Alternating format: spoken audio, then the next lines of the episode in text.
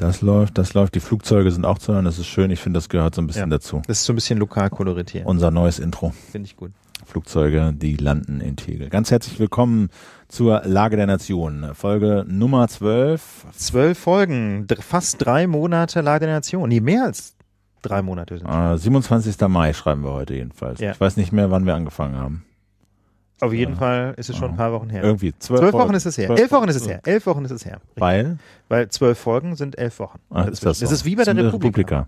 Das ist wie bei der Republika, zehnte Republika, aber nur So neun ein Jahre. bisschen das N-1 der Zeitgeschichte oder sowas. Ne? Genau. Off by one errors. Ja, die beliebten Informatikfehler. Jo, ähm, ja, ganz schön, dass ihr wieder eingeschaltet habt. Der Philipp Banse ist hier und Mein Name ist Ulf Burmeier. Herzlich willkommen zur Lage der Nation. genau, wir haben uns äh, ermuntert gefühlt, äh, euch mit einem Themenfeuerwerk zu beglücken. Ja, Ich fand, das war, lief letztes Mal so ganz fluffig daher, Jo. hatte ich so das Gefühl. das muss man sagen. Also wir haben ja da ein bisschen experimentiert mit den Kurznachrichten und ähm, das Feedback war extrem positiv, muss man sagen. Also ganz, ganz viele Leute haben uns geschrieben und fanden es gut, dass sie einen Überblick bekommen haben. Ähm, kleine Mahnungen gab es insgesamt nicht zu deutlich über die Stunde zu gehen, aber das kriegen wir, glaube ich, hin. Ja, also da würde ich immer sagen, also wir lassen uns hier so ein bisschen treiben. Das Format ist einfach so schön, weil wir eben nicht diese Zeitbegrenzung haben. Und wenn wir Lust haben, über was zu reden, dann machen wir das. Machen wir Da- da- also ein bisschen Spaß muss auch mit dabei sein. Es tickt halt keine Uhr. Das es ist das tickt, Schöne. Es tickt keine Uhr und außerdem, Leute, es gibt diese Kapitel. ja. Also da kann man, da kann man, da kann man Kapitel, die genau. Kapitel, da kann man nicht oft genug darauf hinweisen. Ich weiß, es gibt nicht ähm, äh, je, in jedem Player die Möglichkeit, die Kapitel zu drücken, aber ich hatte in den letzten Kommentaren, das können wir auch nochmal in die Shownotes packen, so eine Matrix reingepostet von äh, Podcast-Playern und Apps ja. wo Ich hab- drin steht, welche Apps, wer, wer, wer Kapitel kann, wer nicht.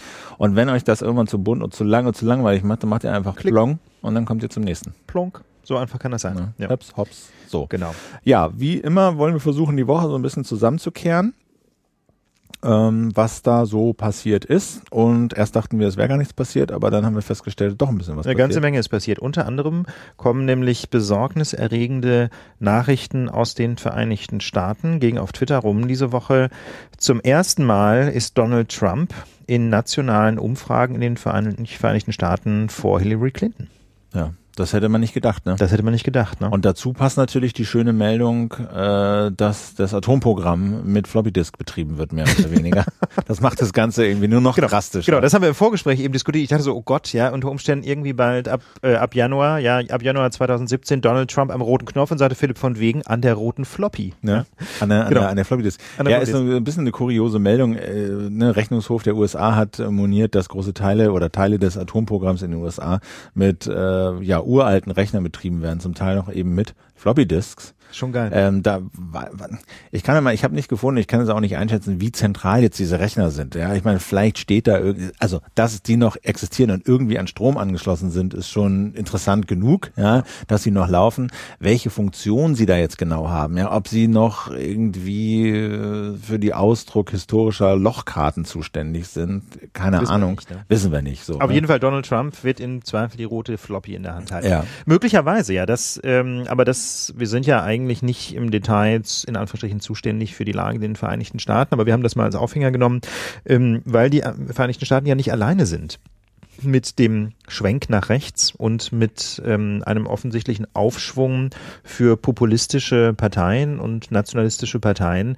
Das zweite große Thema der Woche waren die Präsidentenwahlen in Österreich und dort hat ähm, Norbert Hofer, Norbert Hofer um ein Haar gewonnen. ja, um ein Haar 30.000 Stimmen haben gefehlt. Das war eng bis zur letzten äh, Minute quasi. Genau. Norbert Hofer ist der Kandidat der, Der FPÖ, ne, der rechtsradikalen oder jedenfalls extrem rechten und extrem nationalen und extrem ausländerfeindlichen österreichischen Partei. Genau, gewonnen hat jetzt quasi der äh, ehemalige Vorsitzende der Grünen und Kandidat der Grünen, äh, ne? Der aber überparteilich angetreten der überparteilich angetreten ist und alle haben sich hinter ihm versammelt, um irgendwie äh, den Norbert Hofer zu, zu verhindern. Ja, alle ja nicht, ne? Also die, die österreichische CDU, die sogenannte ÖVP, äh, hat sich irgendwie nicht so richtig dazu durchringen können. Das muss man sich mal vorstellen können, ne? Das wäre so, als wenn die, als wenn es in Deutschland, wenn es eine Direktwahl gäbe zwischen einem Grünen und einem AfD-Mann und die Union wüsste nicht, wo sie steht. Das wäre schon interessant. So, und jetzt denken natürlich alle so, hupla hup, das ist ja gerade mal gut gegangen. Äh, puh, Hu. So, ja. aber es ist nicht Hu. Also ist überhaupt ist nicht Hu, ne? 49 Prozent für eine ultrarechte Partei in unserem Nachbarland, da kann man, kann man nicht einfach zur Tagesordnung übergehen, ne? So, vor allen Dingen, der hatte ja auch wirklich äh, durchaus Befugnisse gehabt, ne? Er hatte irgendwie er kann de facto mittelbar das Parlament auflösen. Er kann mittelbar großen Einfluss darauf nehmen, wer Bundeskanzler wird in Österreich. Also wir wollen jetzt nicht die österreichische Verfassung durchhecheln, aber das ist eben doch jemand, der deutlich mehr Einfluss hat ähm, als unser Bundespräsident in Deutschland. Und ähm, ja, und aber auch hm, die Vereinigten Staaten und Österreich sind natürlich auch nicht alleine. Die New York Times hat sich mal die Mühe gemacht, das packen wir in die Show Notes, ähm, eine Übersicht zu bauen. Das fand ich ganz hilfreich, ja. weil man hört, man, also so im Groben hat man das natürlich so auf dem Zettel, äh, Polen, Schweiz, Österreich, äh, Niederlande haben auch ihr Rechtsproblem. Ja, ähm, dann gibt's natürlich Ungarn und so, aber in dieser Grafik finde ich äh, von der New York Times, ähm, die der Gregor Eisch auch mitgebastelt hat, der übrigens mal bei der Berliner Morgenpost war, glaube ich. Auch als Datenjournalist? Äh, ja. Oder Visualisierer? Und, ja, das ja. ist so, das ist ganz interessant, weil die New York Times ihn dann einfach so weggefischt hat. Der war so einer der großen deutschen Datenjournalisten, aber irgendwie hat sich für ihn sonst hier niemand interessiert, da hat die New York Times ihn sich geholt. Jedenfalls hat er ähm, eine, eine Übersicht gebaut, aus der so ein bisschen hervorgeht über die Jahre, also eine Zeitskala von 98, das ist ist jeweils unterschiedlich. Ach so, das, war, das waren immer die Wahlen, genau. Also ja. sozusagen mal die Wahlergebnisse genommen und dann über sechs Stationen, also sechs Wahlen hintereinander für jedes Land mal aufgezeichnet, wie viel Anteile und wie groß die rechten Parteien waren. Und das ähm, hilft tatsächlich, finde ich ganz interessant, um so einen Überblick zu bekommen, wie das denn so aussieht. Ja, ja und da ist Ungarn natürlich ganz weit vorne. Ja. ja, man sieht einfach sehr deutlich in dieser Übersicht, ähm, das sind insgesamt, lass mich kurz zählen, 20 Länder betrachtet worden aus Europa. Äh, man sieht einfach sehr deutlich, wie in der Tendenz ähm, die Anteile von rechten oder rechtsradikalen Parteien deutlich zunehmen. Das ist, das ist interessant das und besorgniserregend. Man, ja. Ne, man sieht also insbesondere natürlich die extremen Ergebnisse in Ungarn, ja.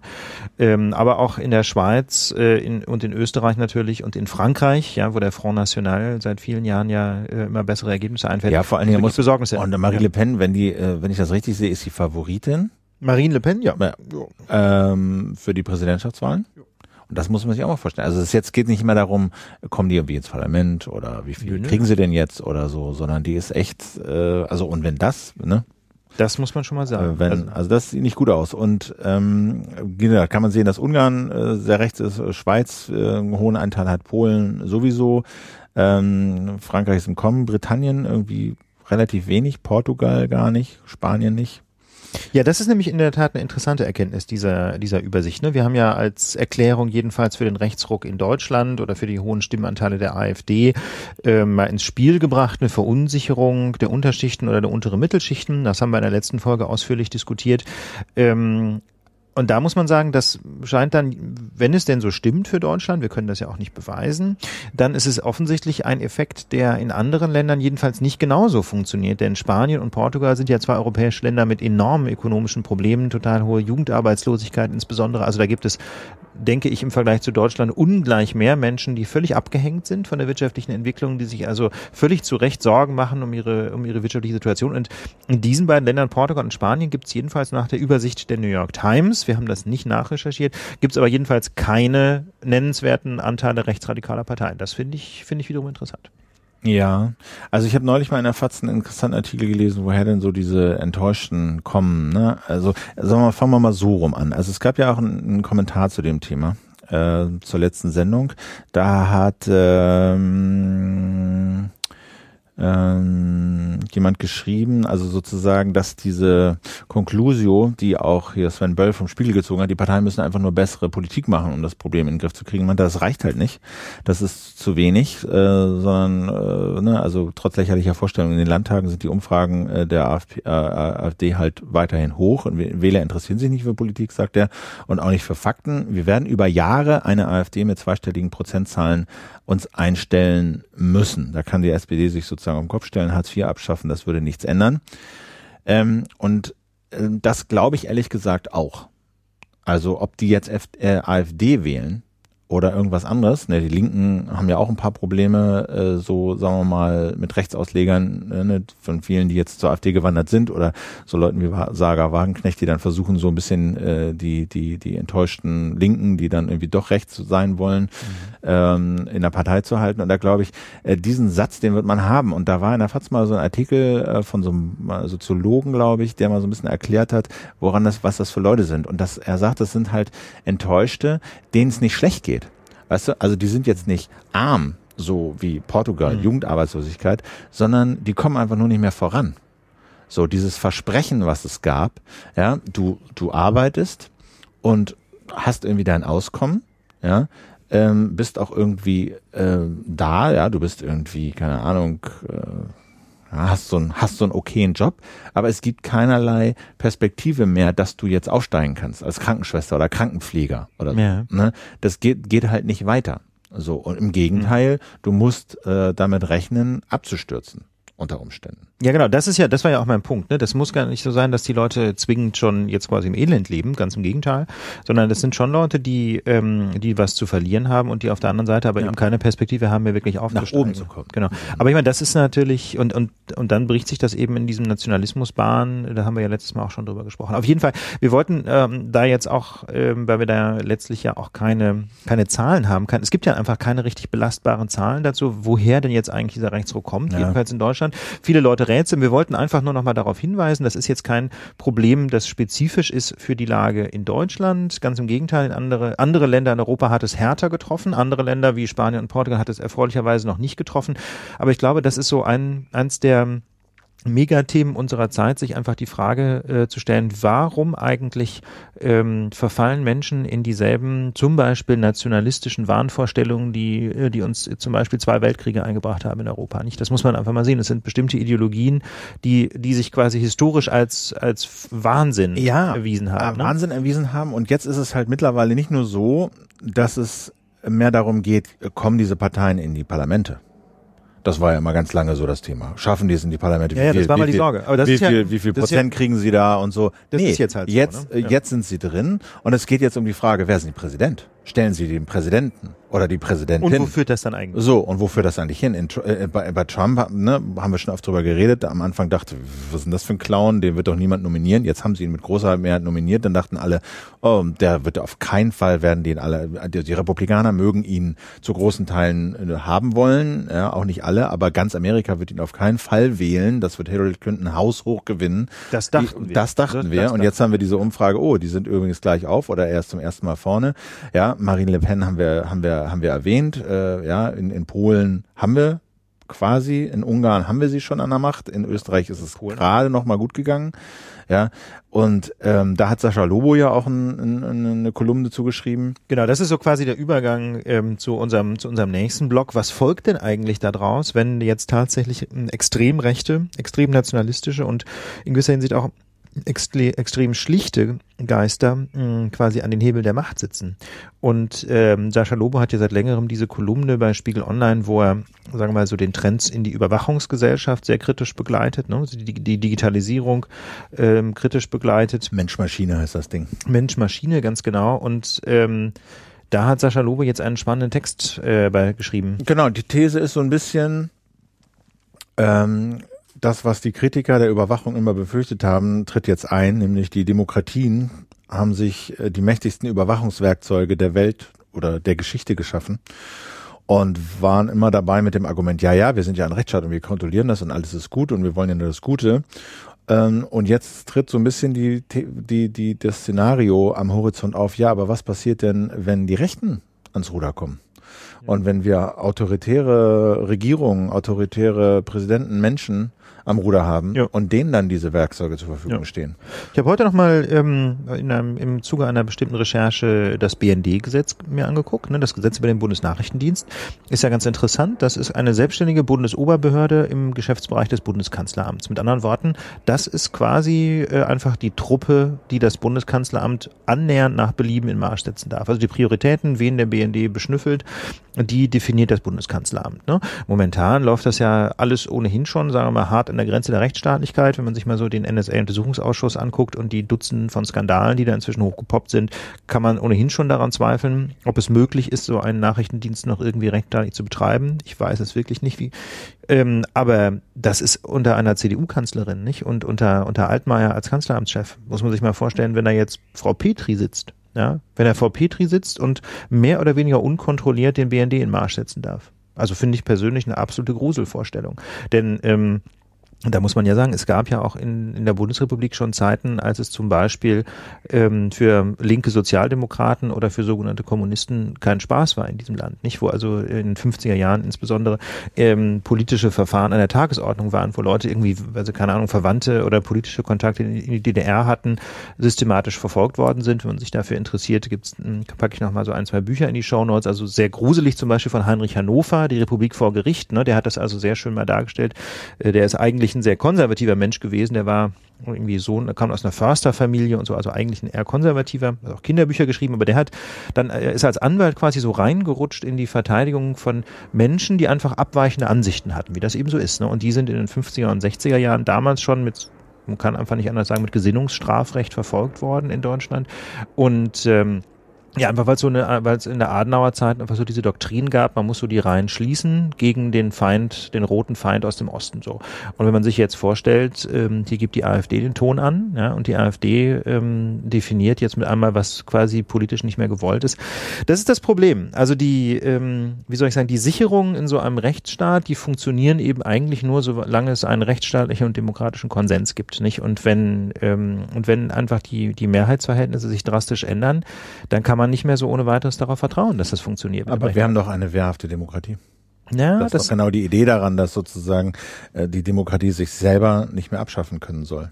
Das ist natürlich alles richtig, ähm, aber wie gesagt, man kann das, man kann das aus diesen, aus den 50er, 60er Jahren lernen. Minderheiten hatten es damals auch nicht gut. Ne? Mhm. Das war, das war also wirklich, ich will da jetzt nicht zu sehr ins Detail abgleiten, denn das, äh, das ist teilweise auch sehr komplex und teilweise haben sich dann ähm, die Verhältnisse ja auch Gott sei Dank geändert.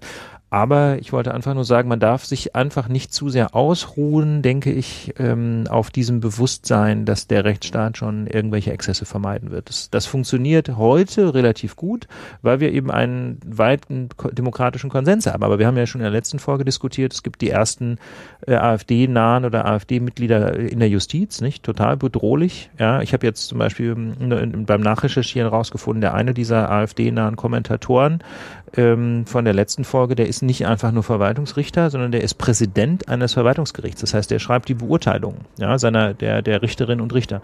Das heißt, äh, und man, wenn man ehrlich ist in der Justiz, kann man Beurteilungen weitestgehend ähm, nach Gutdünken schreiben. Also da gibt es einen enormen Spielraum der, der Gerichtsleitung. Ja, die entscheiden dann, diese Beurteilungen entscheiden darüber, wer wo wie hin befördert Na genau, und die Beurteilungen sind Grundlagen für die Karriere. Theoretisch gibt es ja sowas wie ein, ähm, gibt's also sowas wie eine Bestenauslese in der Justiz. Also bei der Beförderung so, müssen eigentlich immer die befördert werden, die am besten sind. Aber was am besten ist, ist halt extrem schwer einzuschätzen bei Richtern, weil man ja die Inhalte der Entscheidung eigentlich nicht beurteilen darf, wegen der richterlichen Unabhängigkeit. Also eigentlich kann man nur sowas wie Klamotten und Pünktlichkeit beurteilen. Das wiederum macht auch keinen keinen Sinn, weil ja die besten Auslese eigentlich dazu führen soll, dass die juristisch am besten geeignet befördert werden. Also Beurteilung von Richtern ist ein extrem komplexes Thema, muss man zugeben, aber wenn ich mir jetzt, aber es gibt eben extreme Spielräume. Weil also halt die dürfen, um das mal zu sagen, also die dürfen jetzt nicht äh, sich beispielsweise in dein Verfahren, also wenn du jetzt eine Beurteilung kriegen sollst, dann dürfen sich nicht bei dir reinsetzen und sagen, okay, also die hatten ja diesen Prozess und haben das Gesetz ähm, so rangezogen und das Gesetz so und das so bewertet und so abgewogen. Hätte ich anders gemacht, äh, fünf Sätzen. Geht nicht, genau, das geht nicht. Also das mit der Beurteilung ist, ist wirklich extrem schwierig, weil man eben sagt, eigentlich nichts beurteilen darf, was Rechtsfragen sind. Abgesehen davon vielleicht von glasklaren Rechtsfehlern. Keine Ahnung, wenn irgendwie die Strafprozessordnung irgendeine Belehrung vorschreibt und ich vergesse die während einer sogenannten Überhörung, ja, also wenn hinten einer drin sitzt, dann ist das natürlich ein offensichtlicher Fehler. Aber zum Beispiel wäre es äh, völlig un, äh, unzulässig, mir zu sagen, nö, also der Angeklagte hätte nicht sechs und acht Monate Freiheitsstrafe kriegen müssen. Das wäre unzulässig. Aber wie gesagt, ich wollte damit nur deutlich machen, es halt extrem schwer so zu beurteilen. Und deswegen zum Beispiel bei meiner letzten Überhörung gab es eine völlig absurde Situation. Da hatte ich irgendwie mit dem Laptop mitgeschrieben in der Sitzung Und da hat mir die Kollegin, die mich überhört hat, hinterher, hinterher gesagt, irgendwie, nee, also das fände sie nicht so gut. Warum? Ja, keine Ahnung. Aber jedenfalls das nicht so gut. Ich soll lieber auf Papier mitschreiben. Seitdem schreibe ich bei meinen Überhörungen halt dann einmal im Jahr, wenn es ist, äh, mit auf Papier mit, ja, wenn das so ist, wenn die das halt wollen. Aber ich muss gestehen. Ich weiß halt, dass du Minecraft spielst. Weißt du? Oder, ist es. oder eben, oder der was? durchschaut. Der hat dich durchschaut. Okay, aber jedenfalls, was ich sagen Ja, wollte, ist, der, man dieser hat, Richter ist ja. halt Vorsitzender vom Verwaltung. Ja, genau, das muss ich überlegen. Diese, diese Beurteilungen sind, also ich will nicht sagen willkürlich, das ist, wäre nicht fair, weil sich jedenfalls, soweit ich das bislang erlebt habe, die Leute viel Mühe geben, eine vernünftige Beurteilung zu machen, aber es gibt enorme Spielräume. Und jetzt stelle ich mir vor, dieser, dieser Richter mit Rechtsdrall, ja, der ist halt Präsident eines Verwaltungsgerichts. Das heißt, die, keine Ahnung, 20 Verwaltungsrichterinnen oder noch mehr und Verwaltungsrichter, die da arbeiten, die müssen sich halt sehr genau überlegen, was sie sagen. Aber hat nicht jeder irgendeine politische Haltung? Ja. Die schimmert doch da wahrscheinlich überall durch. Mm, Das ist, also ich habe bislang noch keine politischen Beurteilungen mitbekommen. Natürlich gibt es das auf höheren Ebenen dann schon irgendwann, aber, ähm, aber es ist ja eben schon was anderes, ob jemand mit seiner Meinung irgendwie im gesellschaftlichen Mittelfeld unterwegs ist ähm, oder ob er eben tatsächlich eine radikale, einer radikalen Partei angehört.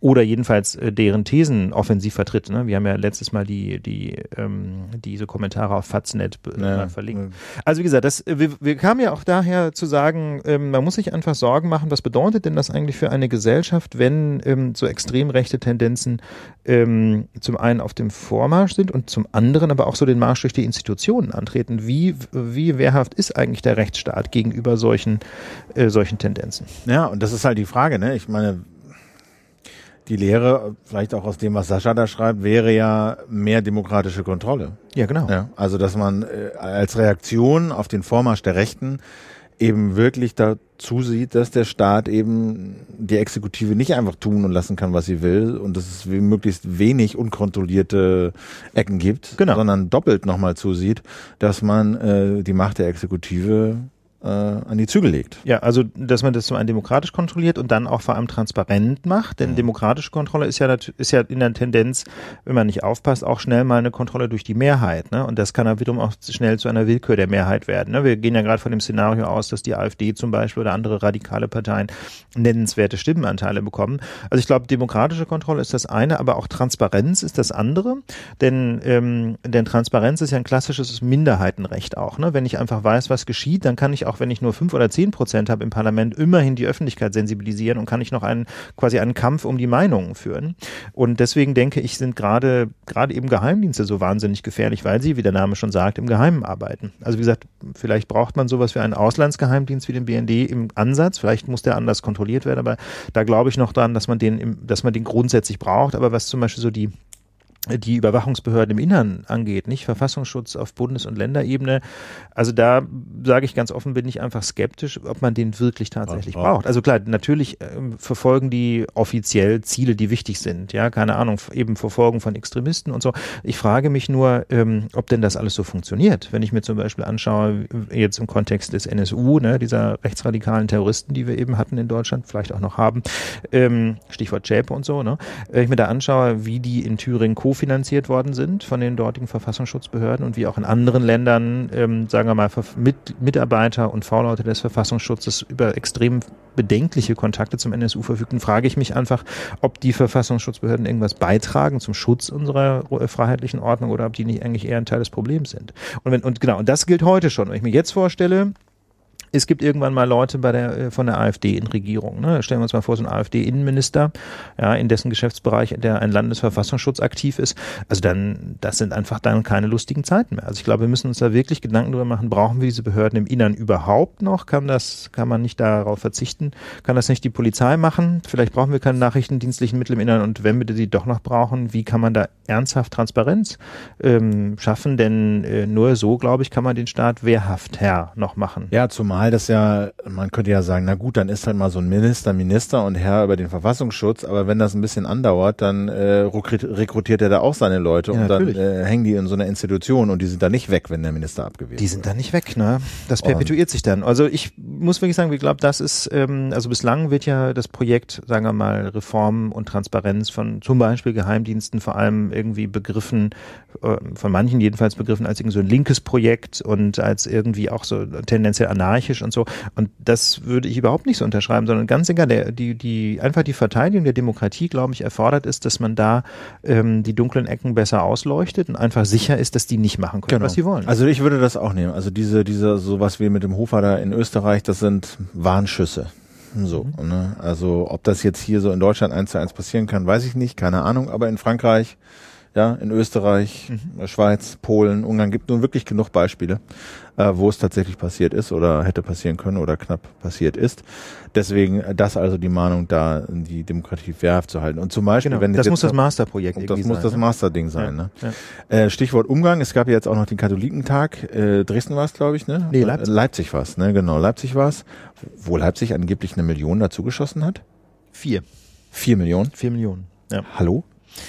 Ich meine, geht's noch? Ja, Oder? ist ist schwierig. Also ich bin ja nicht neutral, ne? Wir müssen, wir machen ja hier Full Disclosure. Ich Ja. war in der Tat auch schon mal auf dem Katholikentag. Das ist ja nicht strafbar. In Nicht Dresden. verwerflich. 1994 So. insofern und das war Jetzt auch aus, ziemliche äh, Gaudi. ehrlich Weil der Herr dich gerufen hat, oder? Ähm, naja, ich habe, äh, ich meine, ich komme ja aus äh, vom Land. Ja? Ja. Ich komme ja nicht aus Berlin, sondern aus Westdeutschland, wie man hier sagt. Und ähm, in meiner Gemeinde war ich auch Mitglied in ähm, in so einer kirchlichen Jugendorganisation als Gruppenleiter und so. Okay. Und ja, ja, und so und so bin ich da reingerutscht und äh, war dann auch in Dresden, was wie gesagt sehr sehr schön war. Es war ein toller Katholikentag damals. Also war jetzt nicht für mich nicht so irre katholisch alles, sondern Ja. vor allem eine große Party. Ja, aber das ist ja. bei diesen Tagen, Konferenzen immer so, dass es der Ja. soziale Effekt äh, und der, die, Ja. die soziale Komponente enorm groß ist. ist Ja, wir haben unverwerflich. wunderschöne Sommertage Ja, irgendwie und ja. Dresden ein paar Jahre nach der Wende, das war glaube ich 1994, ne, das war schon noch sehr, sehr rough alles, sehr, sehr billig alles, Aufbruchsstimmung und so, war super. Wir haben irgendwie in so einer alten Sch- DDR-Schule gepennt, das rieche ich heute noch. Wie dem auch sei, ähm, also jedenfalls, da Ja, hat Leipzig das finde ich, ver das finde ich verwerflich, dass da Steuergelder für sowas ausgegeben werden. Aber Finde ich nicht. Finde ich nicht verwerflich. Finde ich nicht verwerflich, Philipp, ehrlich gesagt, das ist halt, ähm, also man kann das, man kann das zum einen gar nicht rein ökonomisch betrachten, ja, weil das ja auch ein, eine, weil es ja auch eine Tourismusförderung. Tourismusförderung, Prestigemaßnahmen und so. Und zum anderen, ähm, also man kann ja von Kirchen halten, was man will, aber ähm, jedenfalls in Zeiten, wo Extremismus eine Gefahr ist, finde ich, haben Kirchen auch durchaus eine Funktion, sagen wir, zur Mäßigung und zur Menschlichkeit aufzurufen. Also wenn ich mir das angucke, wie sich die Kirchen jetzt in der Diskussion um die Zuwanderung verhalten haben, muss ich sagen, da haben sie, äh, ganz egal, wie man jetzt zu Glaubensinhalten steht, einfach eine sehr, sehr positive Rolle Das gespielt. bestreite ich gar nicht. Und es kommt ja auch immer das Argument, sie betreiben wahnsinnig viele Kindergärten, Krankenhäuser etc. Aber das ist ein Business. Weißt das du? Also die, die, die, das, diese Die Flüchtlinge ganzen, die, nicht. die Flüchtlinge nicht, aber diese ganzen Krankenhäuser, Kindergärten, Schulen, das ist ein ganz normales Business. Die sind einfach ein ganz normaler Krankenhausbetreiber, wie jeder andere Krankenhausbetreiber auch. Und äh, deswegen, das finde ich gut, aber deswegen äh, muss der Staat äh, nicht ihr zum großen Teil die Gehälter ihrer führenden Angestellten bezahlen und äh, die, für die Eintreibung der Kirchensteuer sorgen und Kirchentage bezahlen. Ich würde, äh, Also das sind, glaube ich, ganz viele Themen. Ich, wie gesagt, ich finde nach wie vor, dass man so einen Katholikentag schon mal bezahlen kann. Oder kofinanziert, ich meine, vier Millionen, der dürfte deutlich teurer sein. dürfte deutlich, teurer sein, aber wenn man sozusagen jede, jede Organisation nimmt, die irgendwas gesellschaftliches Wertvolles tut oder irgendwas tut, was sozusagen ja im allgemeinen Sinne zu sein scheint, ja, dann Ja. gibt's eine Gemeinnützigkeit und dann gibt's vielleicht irgendwelche Steuervergünstigungen, aber ich muss denen nicht so weit entgegenkommen, wie der Staat den Kirchen jetzt entgegenkommt. Anyhow. Also jedenfalls, da, Du, es ey, jetzt weicht nicht aus. Die Leute wollen, wollen Kontroversen. Ich sag Die ja, Leute wollen das, was passiert. Ich sage ja, ich sehe das anders. Ich finde das gut, dass, dass Leipzig ähm, da sagt, wir, wir unterstützen den Kirchentag, den Katholikentag, ähm, weil es auch, wie gesagt, äh, zum einen gut ist, dass es Kirchen gibt, die in die Gesellschaft hineinwirken, die integrierend wirken, die gegen, gegen Extremismus wirken. Das ist das eine. Und zum anderen glaube ich auch, dass es einfach eine Tourismusförderungsmaßnahme ist, wenn die Leute sich da wohlfühlen. Also ich, wie gesagt, auch mittlerweile ist es über 20 Jahre her, dass ich da in Dresden war und ich muss sagen, war habe ich gute Erinnerungen dran und genauso geht das sicher dann auch hunderttausenden jungen Leuten, die jetzt nach Leipzig kommen, vielleicht kommen die zum Studium wieder. Ähm, Leipzig wächst ja, ist eine Stadt, der es total gut geht, also das kann gar nicht schaden. ich habe auch, sag mal so, ich, ich, ich weiß jetzt nicht, äh, wie die sonstige Förderung aussieht. Ne? Wenn, wenn Leipzig sich irgendwie auf die Fahnen geschrieben hat, äh, sagen wir mal, große Ereignisse in der Stadt zu fördern, weil ist halt Tourismus und in dem Zuge auch den Kirchentag mit Millionen bedenkt, Mhm. okay. Dann ist das in einem Kontext, dann gehört das zu den Maßnahmen. Aber ähm, das müsste man nochmal überprüfen, das weiß ich nicht. So. Ähm, jedenfalls, was ich aber wirklich peinlich fand, ist Genau, der das war mit doch der der, eigentliche mit der, Punkt. mit der mit der AfD. Das geht also dass, dass die Kirchen sagen, der Katholiken sagen, wir wollen die AfD hier nicht. ja, Ja. das geht nicht. Das geht nicht. Das, Und ist, das feige, dumm. Ja. das ist feige und dumm. ja, das finde ich auch. Also da muss man doch den Mut haben, zu sagen, kommt her. Ja. So, Kommt und, her. und wir, hören euch wir, zu. Wir, wir ja. hören euch zu und nehmen euch auseinander und werden euch werden werden sozusagen den Leuten äh, im im Dialog in der Kontroverse mit euch darstellen, warum unsere Ideale die besseren sind. So, das muss man doch irgendwie hinkriegen. Und so, ich meine, das hat so viele falsche Ebenen. Ich meine, ein großer Motor für die Propaganda der AfD ist ihre vermeintliche Außenseiterposition. Ja.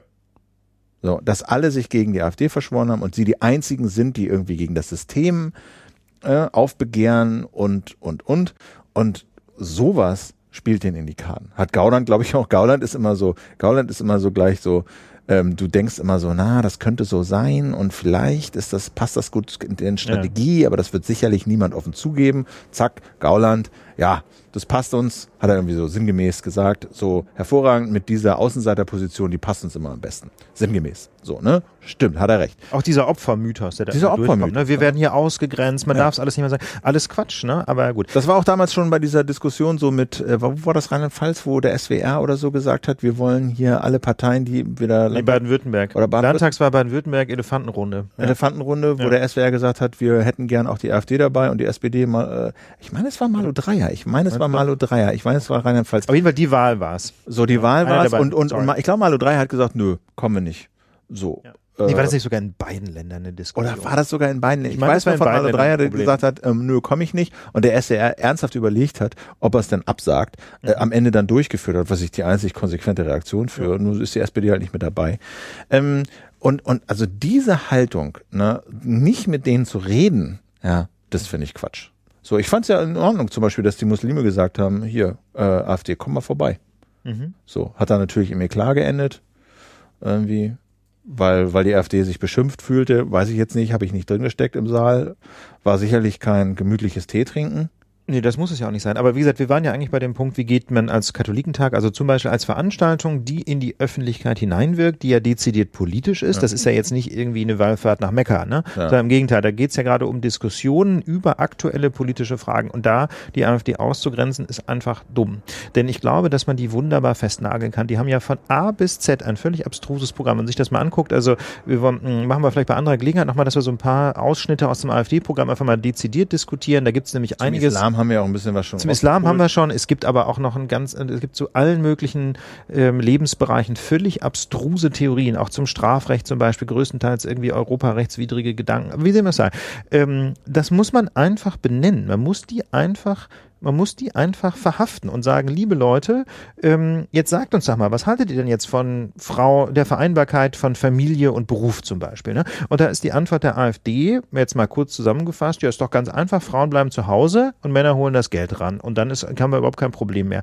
Und das ist ein, ein, eine These, die allenfalls für, also ich weiß nicht, Bruchteile der, eines Prozents in Deutschland wahrscheinlich ernsthaft als These noch vertretbar ist. Und das muss man halt einfach so sagen. Dafür stehen die. Wer die AfD wählt, der muss einfach sich klar machen, dafür steht diese Partei. Genau, weil wovon sie ja jetzt lebt, ist gar nicht so sehr ihr Programm oder so. Ja, also ich glaube. Eher so ein Ruf und ja, einzelne ein Thesen Ruf, ein so, ne? Mythos Ja, sozusagen, genau. ne? So diese, diese, dieses Image gegen das System zu sein und sie bilden so eine Projektionsfläche für all diese Enttäuschten, Mhm. die irgendwie schon immer, ne, dem System mal eins auswischen wollten und hier und da und blub. Aber wenn man da mal richtig konkret in die Inhalte geht und das mal richtig durchdebattiert und auch offenlegt, dass zum Beispiel diese Islamgeschichte mit dem Grundgesetz nicht vereinbar ist Ja.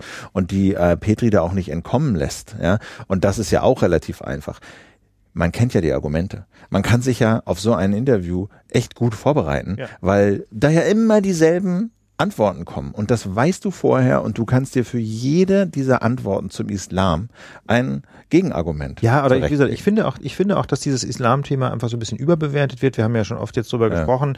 Äh, ich denke, wir haben das wirklich ausführlich diskutiert und es gibt eigentlich an der Stelle kein Problem. Und die AfD macht daraus eins. Die AfD ist so ein Problem, ähm, so ein Problem Selbsterschaffungsverein, ne? weil die halt einfach äh, Probleme brauchen und Krisen brauchen, von denen sie dann wiederum zehren können, weil sie die dann mit einfachen Thesen irgendwie lösen können. Und, ähm, und da gibt's gibt's ja noch viele andere Politikbereiche, wo, wo ich glaube, das Sinnvollste ist, man stellt die. Ne? Man zwingt die einfach dazu, Farbe zu bekennen. Und da ist so ein Katholikentag, finde ich, eine wunderbare Gelegenheit. Natürlich, man schafft, verschafft denen dann eine Bühne, aber man kann ja mit denen diskutieren und damit einfach deutlich machen, das, was ihr zu sagen habt, das ist einfach nicht überzeugend. Ihr habt eben einfach letztlich keine Konzepte für die Zukunft. Ne? Es ist eben letztlich ein, ein Konglomerat von Ideen aus den 50er Jahren. Und ähm, jetzt äh, durch dieses Ausladen schafft man im Grunde nur genau diesen Opfermythos, ne, von dem die AfD so wunderbar lebt. Ja, ähm, Lügenpresse, tralala, kann, wir dürfen nicht sagen, was wir denken und unsere Meinung und so weiter und so weiter. Nee, sagt sie doch eure Meinung. Ne? Wir laden euch ein, sagt eure Meinung und wir machen allen Leuten klar, dass es einfach Quatsch ist.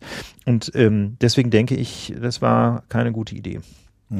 Ich gucke gerade mal noch mal O-Ton, weil ich war, der passt so ein bisschen dazu. Du hast einen O-Ton. Ich habe einen O-Ton und zwar, ich war heute in einer Schule. Da war, war so, ein, so ein Ton gefallen, den ich dir mal vorwerfen wollte, ähm, was du dir da für einen Reim draus machst. Und zwar ähm, war ich in einer Weddinger Schule, in einem, in dem Lessing-Gymnasium, heißt das?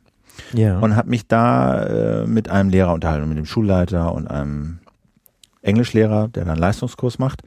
Und es ging äh, Thema Integration in der Schule. Ne? Das ist eine Schule, die hat 70 Prozent Schüler nicht deutscher Herkunftssprache, wie das immer so heißt. Ja. ja. Also das sind, da werden so 30 bis 35 unterschiedliche Sprachen gesprochen.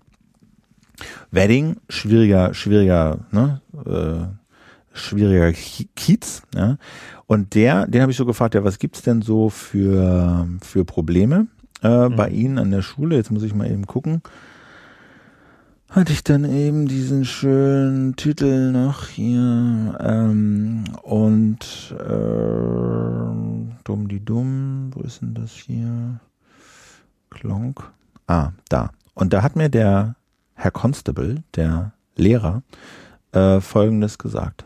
Als ich an die Schule kam, gab es auch schon einen hohen Anteil von äh, Schülern und Schülerinnen mit Migrationshintergrund. Da gab es aber, äh, was es aber kaum gab, war diese stark religiös geprägte Form. Und da hat sich schon etwas geändert in den letzten 10, 15 Jahren. Da findet eine gewisse Reislamisierung in bestimmten Teilen der Schülerschaft statt was sich also darin auch ausdrückt, dass es heute deutlich mehr Schülerinnen gibt, die ein Kopftuch tragen, was völlig in Ordnung ist.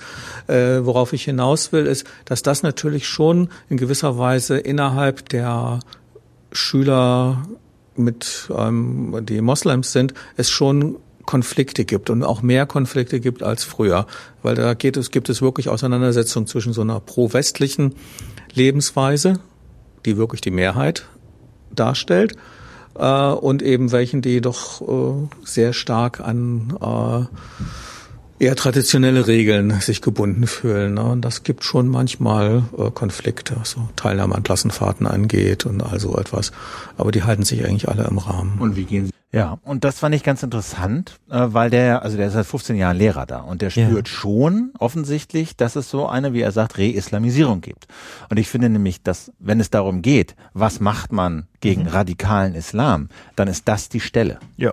Dann sind das diese Leute, die jetzt gefragt sind, irgendwie, wie gehen wir mit diesen Konflikten um? Nennen wir die beim Namen? Sprechen ja. wir diese Leute an? Ja, haben wir ein System in so unserer Schule, ähm, wo solche Konflikte, sagen wir mal, mit Mediation irgendwie angesprochen werden?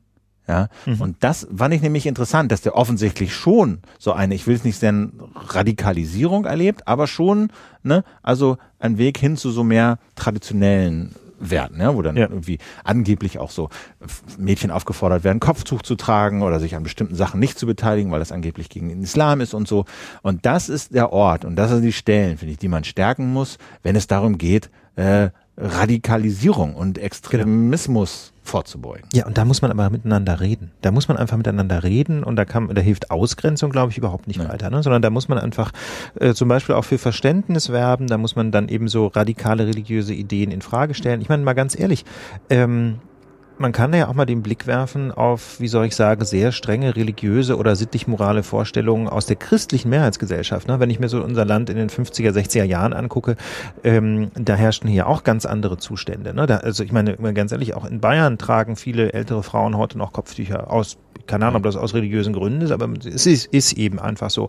Und ähm, auch wenn ich so höre, was meine Großeltern sich mir immer so erzählt haben, was man tut und nicht tut, da würde ich mal sagen, da jedenfalls das Leben, das ich so lebe und auch das, was meine, meine Freundinnen und Freunde so leben, sieht so ein bisschen anders aus. Mit anderen Worten, solche Vorstellungen können sich ändern. Das sind ganz normale ähm, Prozesse und ähm, da muss man einfach auch so ein kleines bisschen, glaube ich, darauf vertrauen, ja, dass das funktioniert. Aber da muss man eben miteinander reden und ausgrenzen und Islamfeindlichkeit sind sicherlich nicht der Weg, ne? denn das führt in der Regel nur zu weiterer Radikalisierung. Und zu Schokobildern. Und zu Schokobildern, das ist eine, das ist auch so ein, wie soll ich sagen, eine hinreißende Kurznachricht dieser Woche.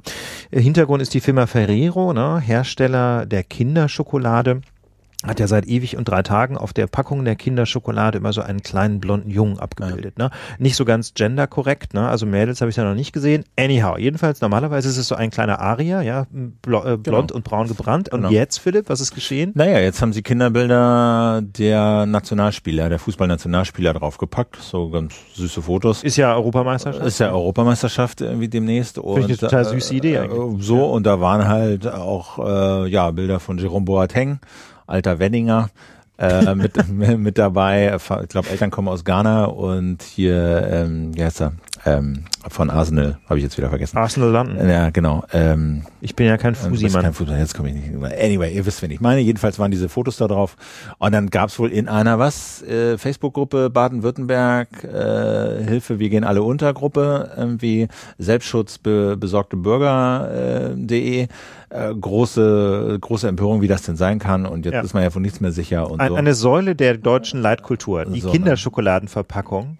Also ist am Bröseln, so, ja? ja. Die Welt geht unter. Es ist, es ist wirklich, ich bin mal ganz ehrlich, wenn man, wenn man eine Satire schreiben würde über die AfD oder über besorgte Bürger, dann könnte man auf diesen Gedanken kommen. Ich habe das wirklich nicht geglaubt. Ich habe am Anfang gedacht, das ist irgendwie vom Postillion oder so. Ich habe gesagt, es ist Satire. Ja. Und dass das allen Ernstes Leute umtreibt, das zeigt doch einfach nur, wir müssen wirklich viel mehr miteinander reden. Es sind einfach Leute, sind einfach am Irrlichtern. Es sind, gibt einfach Leute, die völlig durchgeknallt sind. Und das ist, glaube ich, weiterhin ähm, ein Thema, das uns auch hier in der Lage beschäftigen wird. Wie kriegen wir diese Leute wieder, ich sage jetzt mal, einfach zurück zur Vernunft? Genau. Das ist doch doch der blanke Wahnsinn. Was ja, ich glaube, die AfD hat ja gefordert, irgendwie an Ferrero halt die, die Schokolade zu ändern. Ja. Also von äh, außen braun in weiß zu genau. außen weiß in braun. Das wäre halt ehrlich das dann, gewesen. Das wäre halt ehrlich gewesen. Ja. Ne? Aber das wäre dann die AfD, der AfD-Regel gewesen. Ähm, aber ähm, ja, genau. Also ich weiß nicht, muss man da, da hat es natürlich, ich meine, was natürlich ganz schön ist, es hat natürlich im Netz da riesige kreative Explosionen gegeben, ähm, ne, im Protest gegen die, äh, sag mal, gegen den Protest gegen diese Bilder sozusagen, pro Bilder, pro mhm. ne, Kinderbilder auf der Schokolade, pro Vielfalt. Äh, aber da hat es natürlich eine ganz kreative Explosion gegeben und ich glaube, damit war die Sache dann auch durch. Ja, aber es ist jedenfalls einfach interessant. Und ähm, ja, wir ja, sind, wir sind, wir sind auch so ein bisschen besorgt, ne? Wir sind genau. besorgte genau. Podcaster. Wir, wir, wir, die besorgten Podcaster, genau. Haben wir schon eine Facebook-Gruppe? Kommt noch wahrscheinlich. Besorgte Podcaster. Ja, wir haben aber, wir, das kann man an der Stelle nochmal ganz kurz, tä, tä, tä, tä, äh, kurz nochmal einbleiben. Wir haben natürlich eine Facebook-Seite, ja. Die Lage der Nation hat eine Facebook-Seite, die ist auch immer schön verlinkt ähm, in der Hausmitteilung, in unseren Episoden, genau. Blogposts. Ich bin halt, ich bin so ein bisschen reluctant, aber das zu benutzen. Äh, also weil ich glaube, die Mechanik an diesem Facebook-Ding ist, ja. Ähm, das ist nicht damit getan, dass wir da einmal in der Woche was reinmachen. Aber es ist auf jeden Fall schon mal nicht verkehrt, wenn die Hörerinnen und Hörer diese Seite liken. Finden. Das stimmt. Okay. Wir sollten das Thema okay, schon okay. mal zu Ende bringen. Okay. Also wir werden, wir werden, glaube ich, nicht mehr zu so zu den Hardcore ähm, Hardcore-Facebookern werden. Nee. Das glaube ich auch nicht. Und zwar äh, zum einen, weil wir halt Twitterer sind, muss man ehrlich sagen, und ansonsten auch gerne nochmal klassische E-Mails schreiben. Und weil natürlich Facebook auch jetzt, hm, wie soll ich sagen, nicht in jeder Hinsicht mit unseren Werten, die wir so im Internet vertreten, übereinstimmt. Aber äh, trotzdem haben wir eine Seite, weil man ja einfach auch die Menschen da abholen möchte, wo sie nun mal sind. Und das muss man schon sehen. Also jeder Like von euch führt ja auch dazu, dass eure Freunde das sehen und dann wiederum auf die Lage aufmerksam werden. Aber wieso, weshalb ich so ein bisschen da zögere, ist einfach, dass die Mechanik mir überhaupt null passt. Früher war es ja so, du hast eine Seite gehabt, das haben halt Leute geliked und wenn du was geschrieben hast, haben das die Leute gesehen und konnten das weiterverteilen. Heute ist es so, um äh, quasi, äh, sagen wir mal, eine Reichweite zu erreichen und wirklich alle zu erreichen, die das irgendwie sehen sollten, musst du Geld einwerfen. Ja, das ist, das ist also wirklich, wir, So. seit wir diese Seite haben, ich weiß gar nicht, wie oft ich jetzt schon. Du hast da Äh, Geld eingeworfen, ne? Ich habe das mal getestet. Ähm, ja, ja, was das eigentlich bringt, bringt nix. Ähm, wir haben ausschließlich Likes aus Tunesien bekommen, obwohl ich irgendwie dachte, ich hätte vernünftige Zielgruppenparameter eingestellt. Irgendwie Deutsch sollten die Leute schon sch- sprechen, sonst macht die Lage nicht so richtig Sinn. Nee, also das muss man sagen, diese, dieses Boosten war voll der Quatsch. Aber man wird wirklich geradezu brutal genötigt, äh, ja. die Blogposts zu, zu boosten. Also das muss man schon sehen, wenn man, wenn man eine Seite betreibt, von der Facebook irgendwie denkt, das könnte was sein, ähm, was die Leute dann auch mal kommerziell nutzen wollen, ist bei uns ja bislang nicht so richtig der Fall, aber ähm, dann, dann, äh, dann haut Facebook einem wirklich ohne Ende Werbung in die eigene Timeline. Genau, es gab ja auch mal so ein Leak, ich weiß nicht, war es bei Gorka, diesem US-Verlag, oder war es bei BuzzFeed, wo in dem Leak dann rausgefallen ist, wie viel diese sehr netzaffinen äh, Verlage, Online-Verlage, äh, Facebook reinwerfen, damit ihre Artikel da auch Ja. überall aufscheinen. Klappt das, ja auch, Das, ne? das waren, ich glaube, das ging in die Hunderttausende Jeden Monat. jeden Ja, Monat. glaube ich sofort. Das ist eben genau das Problem. Facebook zeigt eben nicht mehr das an mit Priorität alleine, was die Leute wirklich wichtig finden oder was meine Freunde wichtig finden, sondern zuallererst mal das, wo Leute richtig viel Geld investieren. Aber gut, das ändert nichts daran, dass es für uns, äh, auch wenn wir da jetzt nicht irgendwie groß Werbung schalten wollen, natürlich schön ist, wenn ihr diese Seite liked und wenn ihr unsere Beiträge teilt, einfach weil dann eure Freunde sehen, dass es die Lage der Nation gibt und weil wir uns natürlich freuen, ähm, wenn wir gehört werden. Genau, das ist überhaupt ganz wichtig zu sagen, weil nämlich die Situation so ist, wie sie ist, nämlich dass Podcasts ganz schwer zu entdecken sind. Ja, die Discoverability, wie man das so nennt, von Podcasts ist ziemlich unterirdisch. Und deswegen äh, ist es total wichtig, dass ihr Leuten davon erzählt, euren Eltern das mal installiert. Ja, ich habe das meiner Mutter jetzt auch mal äh, installiert quasi äh, und abonniert mit der Podcast-App von Apple, die ja so ganz okay ist. Die ist ganz Und ähm, das ist total wichtig, weil wir glauben, dass die Themen, die wir hier besprechen, eben nicht nur für Tech-Nerds irgendwie interessant sind, sondern durchaus auch für viele, die so allgemeinpolitisch interessiert sind, aber mit Podcast bisher noch nichts zu tun haben. Deswegen müsst ihr euch als äh, Podcast-Evangelisten betätigen und allen erzählen, die es nicht wissen wollen, was es da so gibt. Also uns natürlich, aber es gibt natürlich auch einen ganzen Sack voll anderer super Podcasts. Ähm, und äh, deswegen ist es ganz wichtig, dass ihr euch da betätigt und äh, euren Eltern und Tanten und Leuten, die noch nicht da äh, in dem Medium drin sind, das erzählt.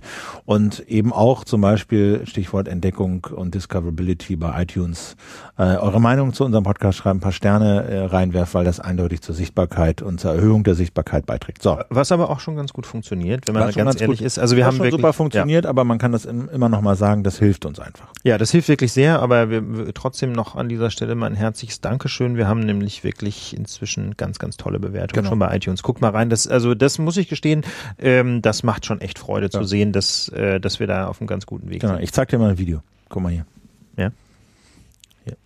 Ah, Hört man jetzt nur? hört man nur? Ein Genau. Straßenmann fährt auf ein Auto zu Oh. und äh, das Auto wird zur Seite geräumt und eine russische Stimme sagt, äh, Job Tvajomati, was so viel heißt, äh, fick deine Mutter. Oh, Äh, okay. Stichwort, also der Kanal ist äh, We Love Russia. Ganz großartiges YouTube-Format. Ja. Ähm, großartig insofern, weil es natürlich alle Vorteile bestätigt, die man so über Russland haben kann. Äh, was mich aus Russland rausgetrieben ist, hat, ist, dass tatsächlich die allermeisten Vorurteile, die man so hat, stimmen. Da muss Das- man ja, dazu muss man wissen, dass Philipp mal eine Weile in Russland Ich war eine Weile in Russland, genau, und habe da so mit Unterbrechung zwei Jahre gelebt. Ähm, Punkt ist, We Love Russia ist halt so ein YouTube-Kanal, wo alle möglichen Sachen äh, gefilmt werden, die so in Russland schiefgehen. Äh, Verrückte, die sich halt äh, von Häusern springen in große Schneehaufen. Und es ist natürlich sehr schmerzhaft. Und wie das immer so ist bei diesen Pannensachen, sie sind halt nur wirklich lustig, wenn den Leuten nichts passiert. Das weiß man bei diesen Videos aber leider häufig nicht. Also manchmal denkt man auch so, oh, Oh, oh. Alter, irgendwie da bleibt einem so ein bisschen das Lachen im Halse stecken. Der Punkt ist, diese Videos, We Love Russia, werden zu ganz großen Teilen ähm, gefüttert mit Dashcam-Videos. Ach, also mit Ja. Videos von Da- Leuten. Das ist in Russland das Ding. Das ist das also, Ding. Das ist das Ding, weil das äh, Dashcam-Videos heißt, du installierst halt eine Kamera auf deinem Dashboard, auf deinem Armaturenbrett vorne und die filmt dann permanent aus der Frontscheibe. wir reden vom Auto. Wir reden vom Auto. Ja. Das ist in Russland halt wirklich Selbstschutz Okay. weil du äh, da auf diesen Straßen äh, wirklich manchmal freiwillig bist. Entweder ähm, von Polizisten, ja, die dann irgendwie machen, was sie wollen, oder von irren Lastwagenfahrern, die irgendwie nur mit drei Wagen, äh, drei Rädern unterwegs sind und dann der äh, Holzstapel aus Sibirien auf dein Auto kippt und du kannst dann irgendwie sehen, wo du bleibst. Also das dient halt da ganz häufig so zum Selbstschutz, um zu dokumentieren, äh, was da so passiert und wer dich so alles abzockt und äh, wer wirklich vor dir sagen wir mal, wessen, habe ich auch neulich gesehen, wessen Gastank denn, denn jetzt genau zuerst explodiert ist, als du, als, als du an der Ampel stand, als du okay. an der Ampel standest, weil dir irgendwie so ein Garagenschrauber den Erdgastank so äh, volltrunken in deinen, in deinen Kofferraum montiert hat. Jedenfalls, in Russland ist das das Ding. Also jeder hat da so eine Dashboard-Cam, so eine Dashcam und filmt und filmt und filmt und äh, Nebenprodukt ist halt sowas wie Wheeler Froscher, weil halt tausend unfassbare Dinge schiefgehen und äh, wirklich äh, krass was auf, genau, so haben sie zum Beispiel auch diesen Meteoriten gefilmt. Ach. Ähm, weißt du, der irgendwie ja. über Russland runterkam und dann Ruß blitzen und hier und Pupapo und so, wurde auch äh, dank Dashcam wurde das sozusagen dokumentiert und festgehalten. Jetzt ist das in Deutschland nicht so einfach mit der Dashcam. Ganz genau. Das ist nämlich, ähm, das ist nämlich eine aktuelle Entscheidung, die wir für euch rausgekramt haben. Die auch so viele haben wahrscheinlich schon mal drüber nachgedacht, sich so ein Ding zu installieren, weil es halt im Fall eines Unfalls wirklich dann auch einfach ist. Eine Dashcam ja? ist halt unter Umständen praktisch, zumal, ja. ähm, zumal wenn die Dashcam von einem selber verwaltet wird, nicht von irgendeiner Versicherung oder so, ja, die einem möglicherweise dann auch irgendwie, keine Ahnung, die, die, die Leistung verweigert, sondern wenn man selber entscheidet, was man mit den Bildern macht, kann das ja unter Umständen sehr praktisch sein. Das Problem ist, in Deutschland sind so Dashcams eigentlich illegal. Wieso das denn? Na, es gibt halt diese schöne Norm im Bundesdatenschutzgesetz, Paragraph 6b, Bundesdatenschutzgesetz ist es ganz genau, ähm, die regelt, wann man denn eigentlich öffentlich zugängliche Räume, wie das Gesetz so schön sagt, mit optisch-elektronischen Einrichtungen, Klammer auf, Videoüberwachung, überwachen darf. Ja, und diese Videoüberwachung ist nur zulässig, zur Aufgabenerfüllung öffentlicher Stellen, also Behörden, das sind wir hier nicht mhm. im Zweifel, ja, also wenn die Polizei eine Dashcam hat vielleicht, ähm, zur Wahrnehmung des Hausrechts, ja. Was ist diese Dinger, die in der Friedrichstraße immer ihren Eingang filmen? Weiß Bescheid, also das wäre noch möglich. Oder, und dann haben wir hier die, eine dritte, Nor einen dritten, eine dritte Alternative zur Wahrnehmung berechtigter Interessen für konkret festgelegte Zwecke. Und da wird's dann so ein bisschen schwammig. Das ist natürlich, das, was ist das jetzt, ne? Berechtigte Interessen, keine Ahnung, also die Haftungsfrage bei einem Ver Verkehrsunfall zu klären, könnte man noch mal drüber nachdenken. Konkret festgelegte Zwecke, das ist natürlich auch schon einigermaßen vage, aber auch da könnte man sagen, okay, es geht mir ja nur darum, die Haftung bei einem Verkehrsunfall zu klären. Aber ähm, wenn man das denn so tut, dann, ähm, wie gesagt, da, da ist die Rechtsprechung sich einfach noch nicht so richtig einig, muss man so deutlich sagen. Ob das jetzt reicht als Rechtsgrundlage dafür, äh, dass man filmen darf. Die Tendenz geht so ein bisschen dahin zu sagen, wenn man das macht, dann darf man jedenfalls die Aufnahmen nur sehr kurz speichern, denn also wenn der Hintergrund tatsächlich ist, ähm, die Haftungsfrage bei einem Unfall zu klären, dann geht es ja im Grunde immer nur um die letzten ein, zwei Minuten maximal. Also wenn jetzt wirklich mal ein Fall von Drängeln vielleicht vorkommt, also dann vielleicht fünf Minuten, aber jedenfalls ein sehr kurzer Zeitraum, dann muss man also im Grunde so eine Art Loop schalten, wo die Aufnahmen Aufnahmen relativ schnell wieder gelöscht werden. Und du immer nur fünf Minuten gespeichert hast. Ganz genau. Das wäre, das ist scheint wohl so eine äh, Kompromisslösung zu sein, aber es ist, es ist einfach, sagen wir mal, eine rechtliche Grauzone und es besteht ein erhebliches Risiko, dass das tatsächlich für illegal gehalten wird. Was ist denn jetzt der Aufhänger, der aktuelle? Der aktuelle Aufhänger ist, das haben wir ja eben am Rande schon erwähnt, dass es eine Entscheidung dazu gibt und die ist insofern sehr spannend, weil, wie gesagt, sehr wahrscheinlich äh, Dashcams momentan eigentlich illegal sind oder recht die auf äh, die, die das Filmen des Straßenverkehrs eigentlich rechtswidrig ist, aber das Oberlandesgericht Stuttgart hatte zu entscheiden in einem Bußgeldverfahren. Da war jemand bei Rot über eine Ampel gefahren. Sechs Sekunden war rot, also fettrot, ja. Ein schwerer Straßenverkehrsverstoß und dafür hatte ihm das Amtsgericht eine Geldbuße von 200 Euro auferlegt.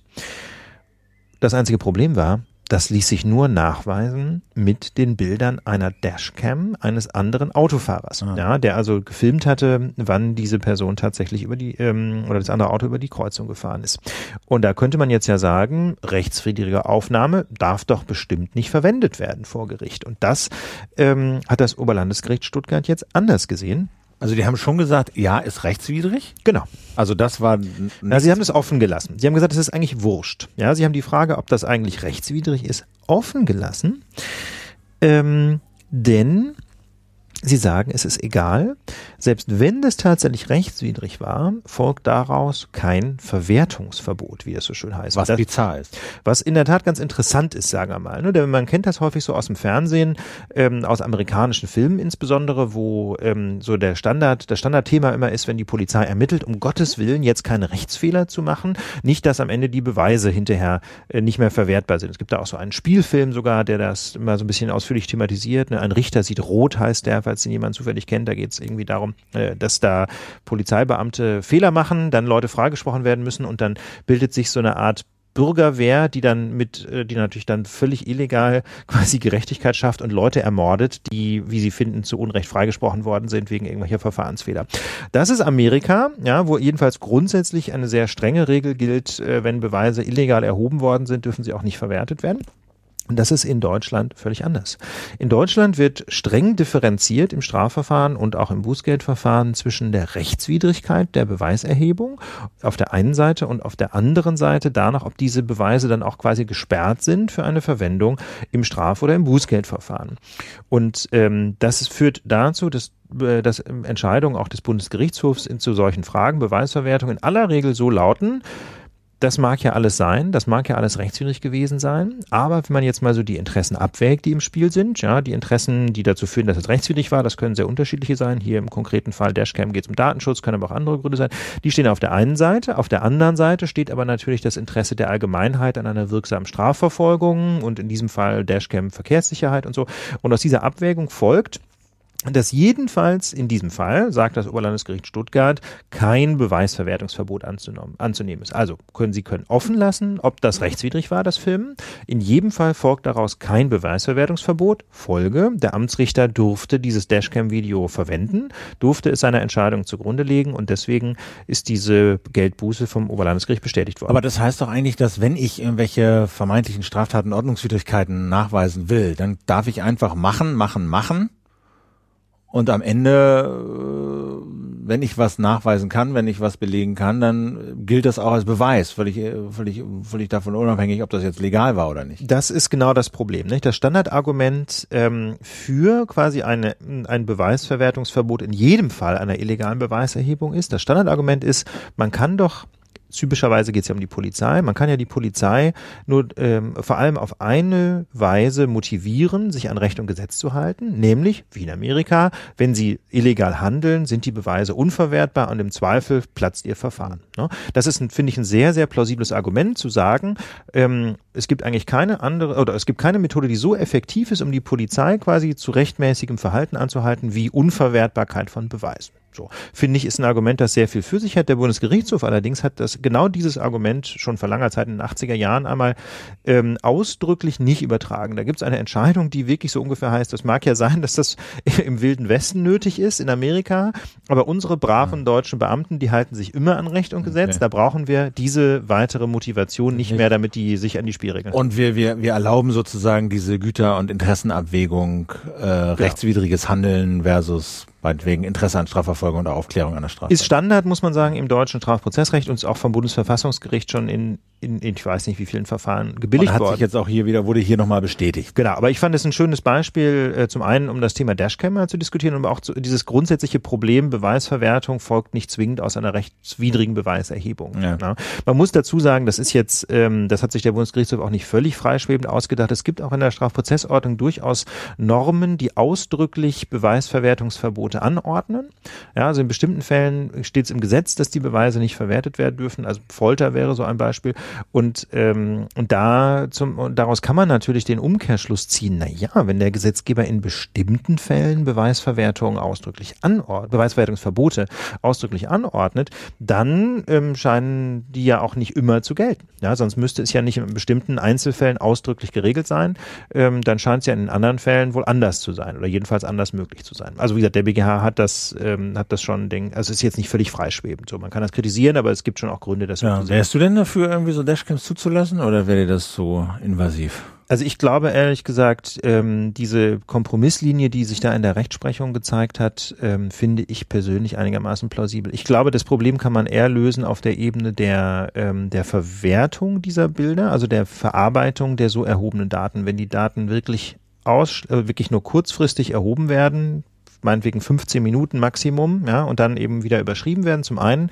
Und wenn die ausschließlich tatsächlich ähm, eben zum Beispiel zur Klärung von Haftungsfragen verwendet werden, finde ich das in Ordnung. Ja, was ich problematischer fände, wäre, wenn die dann äh, ebenso auf YouTube auftauchen und das scheint ja schon Standard zu sein. Ja. Wobei da sich wiederum die Frage stellt, ähm, ist es schon ein Problem, wenn die, wenn die, wenn die Sachen äh, so ins Netz gestellt werden, dass man keine Personen und keine Kennzeichen erkennen kann. Das ist eine sehr eine Frage der Bildqualität natürlich. Ne? Also ich weiß nicht, wenn einfach lustige Verkehrssituationen ins Netz zu stellen, wenn ausgeschlossen ist, dass man einzelne handelnde Personen identifizieren kann, fände ich persönlich nicht so dramatisch. Aber das kannst du ja nicht. In der Regel, also da müssten die ja schon Aufwand treiben, um die Nummernschilder unkenntlich zu machen. Richtig, und du müsstest genau. die Gesichter unkenntlich machen.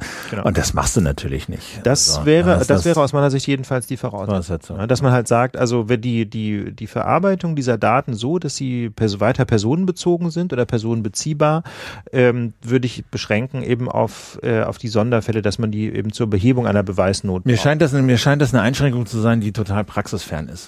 Also ich kann mir vorstellen, dass, dass du technisch natürlich das machen kannst, sagen kannst, in Deutschland dürfen nur Dashcams verkauft werden, die die Bilder nicht länger als, weiß ich nicht, fünf Minuten speichern.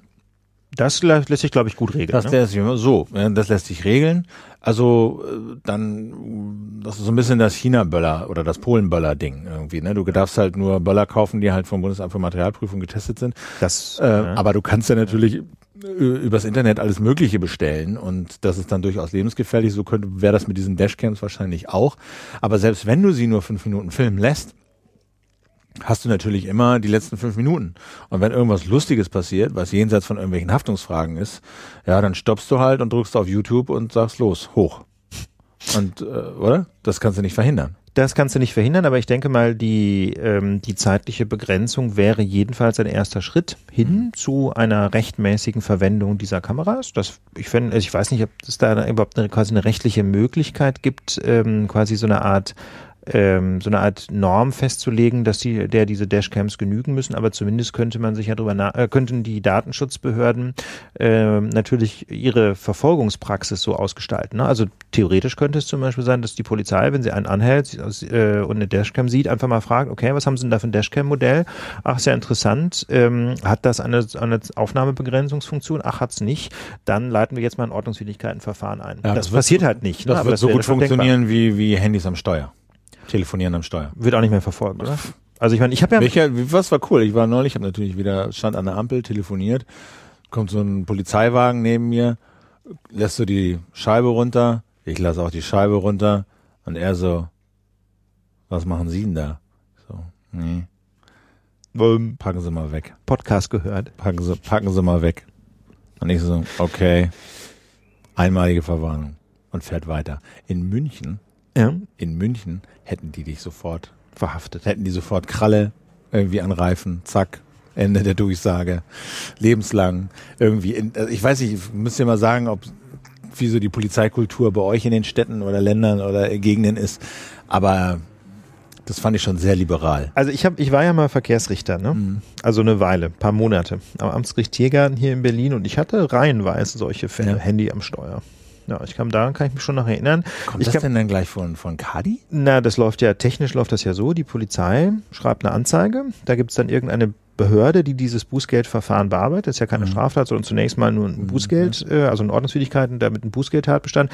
Dann kriegst du von dieser Behörde einen Bußgeldbescheid. Ich weiß nicht mehr, was da jetzt der Satz, ich glaube, es sind 50 Euro oder was, aber ich weiß nicht mehr genau. Jedenfalls kriegst du halt einen Brief und musst bezahlen, ähm, diese, diese Buße plus Verfahrensgebühren. Wenn du das nicht machst, dann ist der nächste Schritt tatsächlich eine Verhandlung von dem Amtsrichter. Also wenn man Einspruch einlegt gegen einen Bußgeldbescheid, dann kommt man, es gibt noch so ein, zwei Zwischenschritte, aber im Prinzip geht's dann zum Amtsrichter.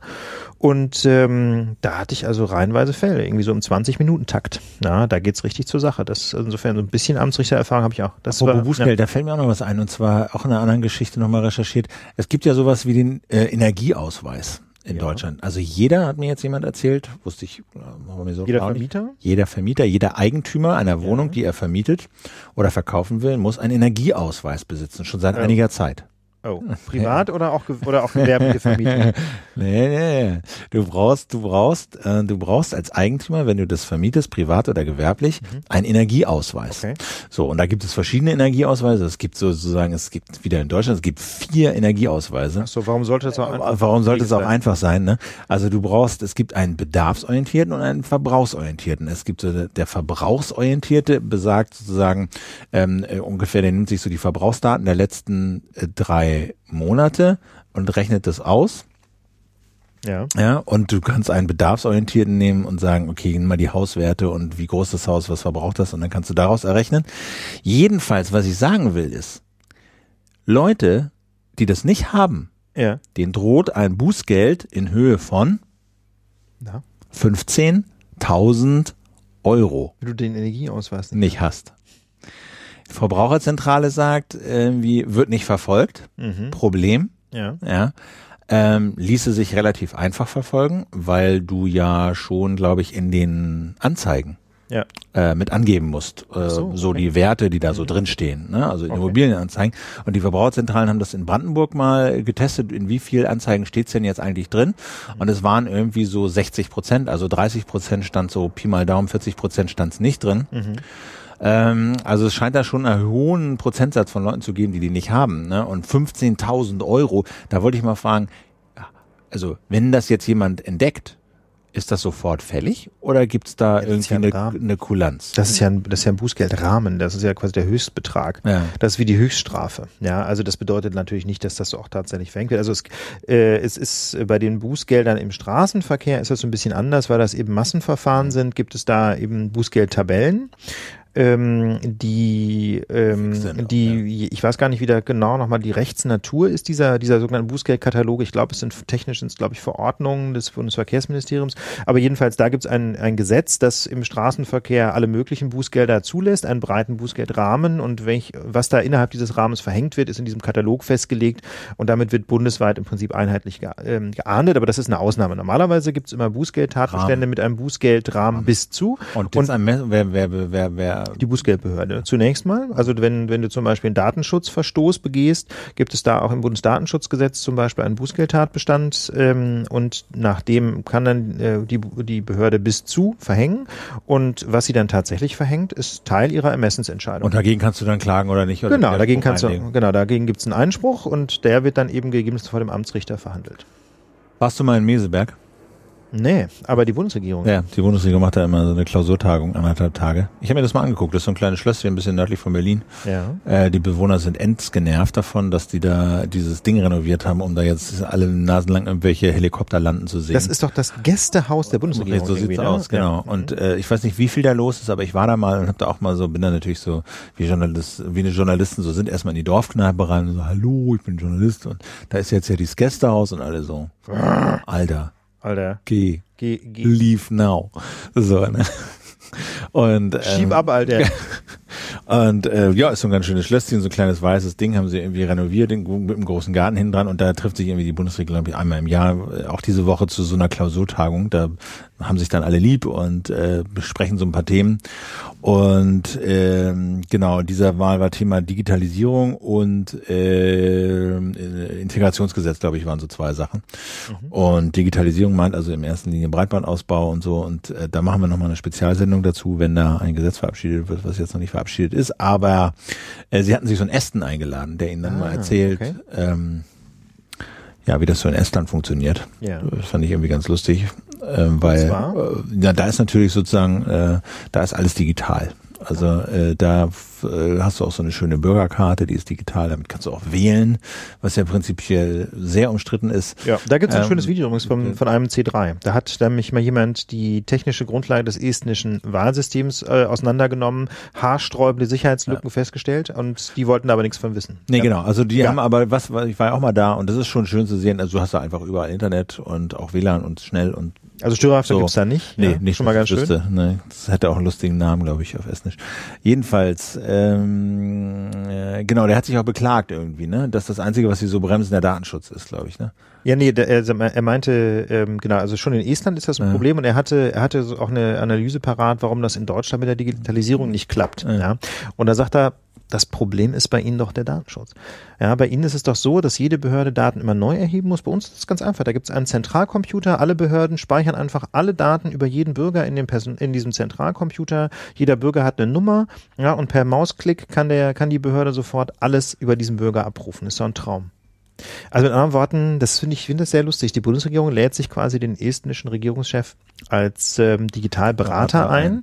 Und natürlich ist das offensichtlich ganz beeindruckend, was die auf die Beine gestellt haben. Ne? Wenn man sich mal das Elend anguckt um den, äh, um den neuen Personalausweis, den elektronischen Personalausweis bei uns einerseits und diese Bürgerkarte in Estland eben auf der anderen Seite, die anscheinend ganz gut funktioniert, dann macht das schon Sinn, den Mann mal zu fragen. Aber die Analyse scheint mir doch so ein bisschen unterkomplex. Ne? Einfach zu sagen, lass das mit dem Datenschutz sein, speichert alles in einem Zentralrechner und das Leben wird bunt. Ne? Jetzt sind das auch nur ein Haufen Leute, das sind nicht so viele da. Gut, aber also schnell im Griff, aber du, ja. Ich nee, finde, klar, das ist ja. unterkomplex. Und äh, wenn man sich dann auch mal anguckt, äh, so dieser, diese Digitalisierung und Breitbandstrategie irgendwie der Bundesregierung, das scheint nicht die Lösung zu das sein. Das scheint nicht die Lösung zu sein, ja. Gibt es eigentlich jetzt inzwischen sowas wie eine, wie eine echte Breitbandstrategie? Naja, also ich müsste das nochmal so durchrecherchieren, aber ähm, es gibt im Wesentlichen, besteht die so aus vier Pfeilern, so sind zwei so politisch, also die sagen, also ich glaube drei kriege ich zusammen, drei ist, also es ist einmal diese Finanzierung von Breitbandausbau auf dem Land, also ja. wo sozusagen Kommunen jetzt äh, sich bewerben konnten, um zu sagen, wir hätten gerne Geld aus so einem Topf vom ja. Bund, um dann mehr oder weniger in Eigenregie zu entscheiden, wie machen wir das denn? Machen wir Glasfaser, machen wir mhm. Kupfer, wie machen wir das denn? In welchem Modell gehört uns das Netz dann? Oder beauftragen wir damit jemanden oder oder oder? Das läuft, da wird auch angeblich so ganz okay Geld beantragt. Okay. Ähm, ich habe nur so neulich mal mit jemandem vom Landkreistag gesprochen und der sagte, die Ausschreibungen, um dieses Geld zu kriegen, sind tendenziell eher so angelegt, dass äh, viele Kommunen sich für Kupfer entscheiden werden. Ach. Weil es einfach relativ schnell gehen muss. Also ah, du okay. ne, musst dann, weil die Bundesregierung natürlich dieses Ziel hat, glaube 2018 äh, insgesamt Bandbreite soll jeder Zugang zu 50 Mbit oder sowas haben. Ja, und das soll ja ne, Tube, Tube, Tube, es soll halt schnell gehen, was ja irgendwie eigentlich auch ganz schön ist, aber wenn ich das, wenn ich diesen Typen vom Landkreis wie gesagt, er hat so gesagt, er hat so geschildert, diese Ausschreibbedingungen sind so, dass es tendenziell zu Kupfer geht und die jetzt mhm. Kupfer vergraben, äh, was natürlich nicht so geil wäre. Also Kupfer ist ja eigentlich, was den Digitalausbau angeht, eher so eine Brückentechnologie. Ja, ist ne? eine Brückentechnologie und jetzt, wenn, wenn du jetzt was vergräbst, dann muss das das Glasfaser sein. Das ja. nutzt, was da ist und das versuchst, das rauszuquetschen. Ja, klar. Aber äh, gegessen. Aber wenn du jetzt was vergräbst, das muss Glasfaser sein. Das, das ist sonst kann, das geht gar nicht anders. Das ist sonst wirklich äh, viel zu kurz gedacht. Das ist die eine, die eine Schiene, die jetzt läuft. Da müsste ich, müsste man noch mal gucken, wird sich vielleicht mal lohnen, habe ich schon länger nichts mehr zu gelesen. Wie, was, was beantragen die denn jetzt? Was für Projekte mhm. sind das, die da ins Laufen kommen? Ähm, die zweite Schiene ist halt diese, das ist auch ein Gesetz, was glaube ich jetzt im Frühjahr verabschiedet wurde. Da geht es darum, was auch erstmal sehr sinnvoll klingt, äh, Infrastruktur für Glasfaser zu nutzen. Also so die Verpflichtung, ähm, an, wenn eine Straße gebaut wird, wenn irgendwo ein Graben gebaut wird, wenn der Bund irgendwo eine Autobahn baut, dann muss mhm. da irgendwie äh, Glasfaser verlegt werden. Klingt ja erstmal gut. Ist, ist, ist vernünftig. Ähm, gibt auch Leute, die das irgendwie für vernünftig halten. Ich kann ja mal gucken, vielleicht habe ich da irgendwie wieder ein, eine schön, was Schönes aus meiner O-Ton-Kiste. Ähm, und da ist zum Beispiel hier Thorsten Gerpold, der ist sozusagen so Digitalisierungswirtschaftler an der, an der Ruhr-Uni in Bochum. Und der sagte mir damals, als dieses Gesetz verabschiedet wurde, das würde im Frühjahr dieses Jahres, glaube ich, äh, folgendes.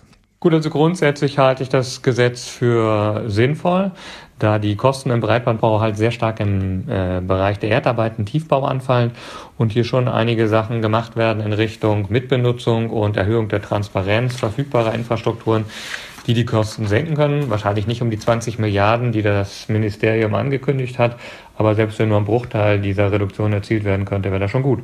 Genau, also da sagt er einfach, du ne, öffentliche Strukturanbieter, Brücken, äh, Gleise, Schienen, auch wenn du neue Sachen baust, äh, muss da ähm, Glasfaser verlegt werden. Aber er sagt halt an diesem grundsätzlichen Problem, nämlich dass es halt so wahnsinnig viel weiße Flecken auf dem Land gibt, ändert das halt nichts. Also die Diskussion zum Ausbau des äh, Hochgeschwindigkeitsnetzes auf dem Land zielt ja auf relativ kurze Zeiträume. Es wird von 2018 geredet oder die nächsten Jahre und in diesem Zeitabschnitt von heute aus gerechnet, also noch zwei bis drei Jahre, wird das Gesetz nicht viel bringen. Die Maßnahme, um die es dort geht, eben Verlegung von Infrastruktur, ähm, sind eher langfristig angelegt, zielen eher auf Strecken, die nicht äh, die Stichstrecken zum Endkunden sind. Und von daher kann man sich langfristig davon was erhoffen. Kurzfristig zur Erreichung der Ziele der Bundesregierung im Bereich Breitbandversorgung wird es nur sehr, sehr wenig beitragen. So, also das heißt, äh, Backbones, Rücken, so Rückgratleitungen, die werden schneller und billiger gelegt werden können, aber so richtig Glasfaser zum Endkunden äh, wird das erstmal nichts bringen. Und dann das dritte, dritte Standbein ist, wie Sie sagen, glaube ich, eine wettbewerbsfreundliche Regulierung. Mhm. Und das äh, betrifft dann, glaube ich, auch diese jüngste Vectoring-Entscheidung der Telekom. Also die Telekom äh, möchte gerne Vectoring nutzen. Das bedeutet äh, sozusagen diese Kabelverzweiger, die auf der Straße stehen, da gehen ja irgendwie diverse Kupferadern zu den einzelnen äh, Wohnungen und Häusern dann raus raus, die da im Umfeld stehen. Und ähm, sie wollen halt äh, quasi Vectoring betreiben. Das heißt, sie wollen so Störfrequenzen die von einer Kupferader auf die andere übergreifen äh, können und die Bandbreite be begrenzen auf 50 Mbit, die würden sie gerne rausrechnen und rausfiltern. Das ist ziemlich aufwendig und das funktioniert vor allen Dingen nur, wenn sie die Kontrolle über alle diese Kupferadern haben. Das, und das ist, äh, das ist eben, wenn man so will, das Ende der Konkurrenz auf der letzten Meile. Ne? Das ist genau das Problem. Ähm, bislang ist es ja so, dass man als, ähm, als Wettbewerber der Telekom, als, äh, als alternativer Provider quasi von der Telekom die letzte Meile mieten kann. Na, die Telekom legt da den Mitbewerbern zwar auch heute schon massiv Steine in den Weg, ne, wenn man versucht hat, bei einem, äh, bei einem Provider, der nicht Telekom ist, einen Internetzugang äh, zu beantragen. Und dann erlebt man das, ne, wie oft man da Termine machen muss mit der Telekom, bis die Leitung endlich mal geschaltet wird. Bei mir waren es vier, ja, weil ich angeblich immer nicht zu Hause war. Aber gut, bislang gibt es immerhin noch die Möglichkeit der Konkurrenz ähm, auf der letzten Meile während das mit dem Vectoring eben nicht mehr funktioniert, weil das äh, voraussetzt, dass die Telekom ähm, eben die Leitungen zu allen Kunden selber mit ihrem Netzwerkmanagement überwacht. Wenn ich das aber richtig sehe, ist Bedingung der Bundesnetzagentur, die das genehmigen muss, beziehungsweise die ein Genehmigungsschreiben jetzt an die EU schon vor längerer Zeit geschickt hat, mhm. äh, um das sozusagen europarechtlich durchwinken zu lassen. Und die EU jetzt nämlich, ja. glaube ich, diese Woche oder letzte Woche war es, glaube ich, gesagt hat, hm, das müssen wir uns nochmal genauer angucken. Das, genauer, genau. das schauen wir uns nochmal ein bisschen genauer an.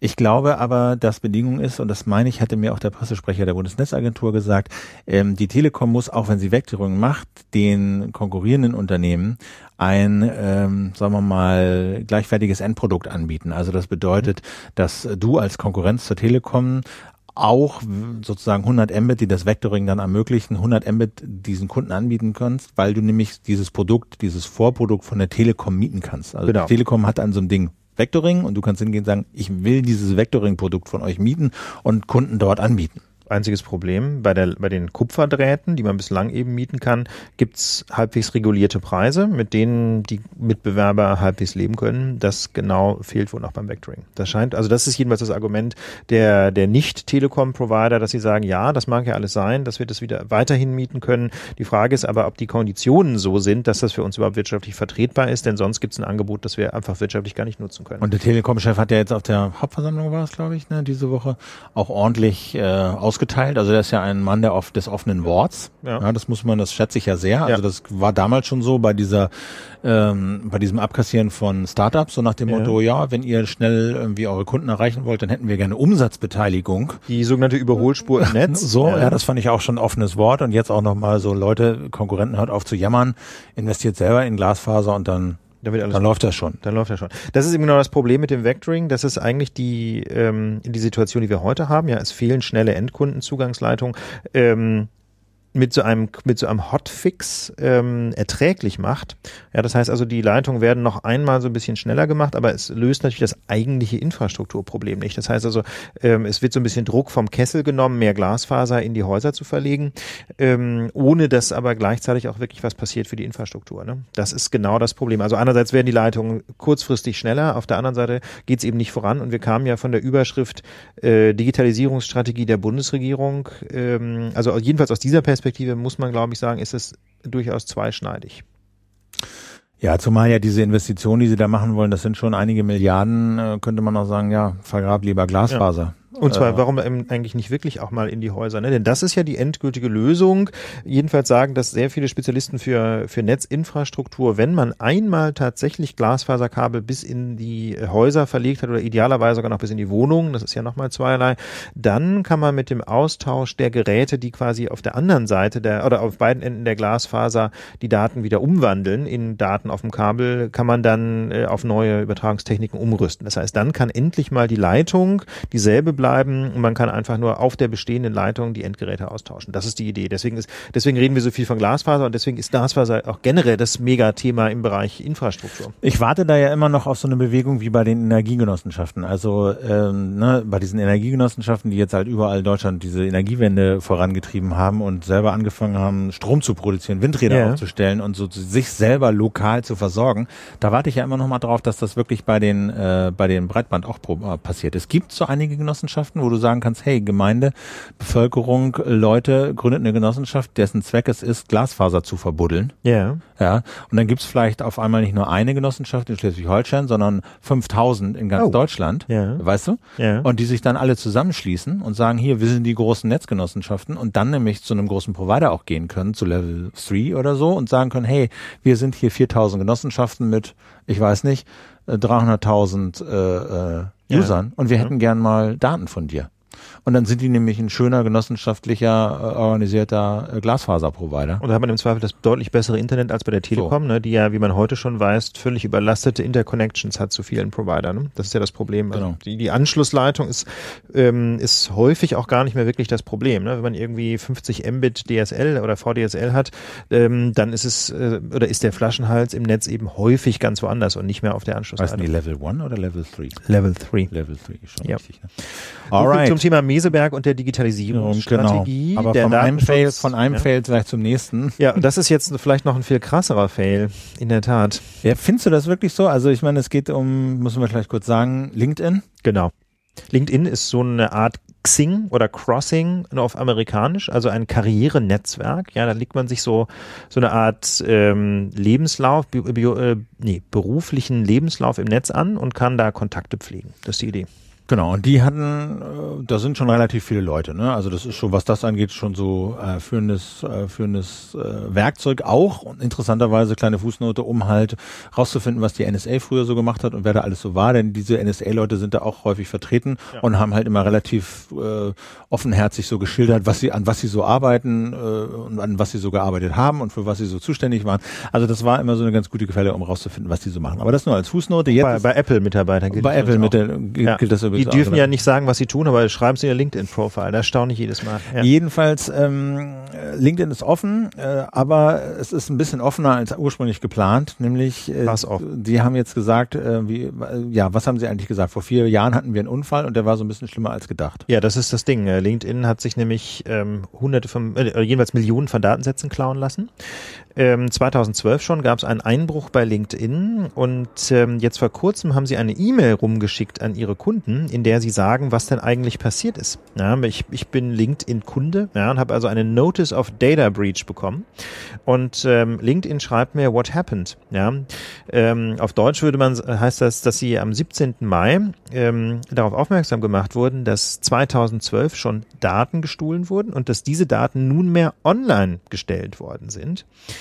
Und hier steht allerdings, das sei kein Security Breach oder Hack gewesen. Das finde ich interessant. Da fragt man sich, wie kommen die da eigentlich die Daten? Dann kann es ja noch ein Inside-Job gewesen ja. sein. Ne? Dann muss wohl irgendein LinkedIn-Mitarbeiter mit einem USB-Stick rausgewandert sein. Wir wissen es nicht. Sie schreiben nur, this was not a security breach or hack. Und sie sagen auch, sie hätten unmittelbar Schritte eingeleitet, um irgendwie das abzumildern. Und jedenfalls gestohlen wurden die Mitglieder-E-Mail-Adressen, Hashed Passwords, also gehashte Passwörter und LinkedIn-Member-IDs. Gut, die Member-IDs sind nicht so das Problem.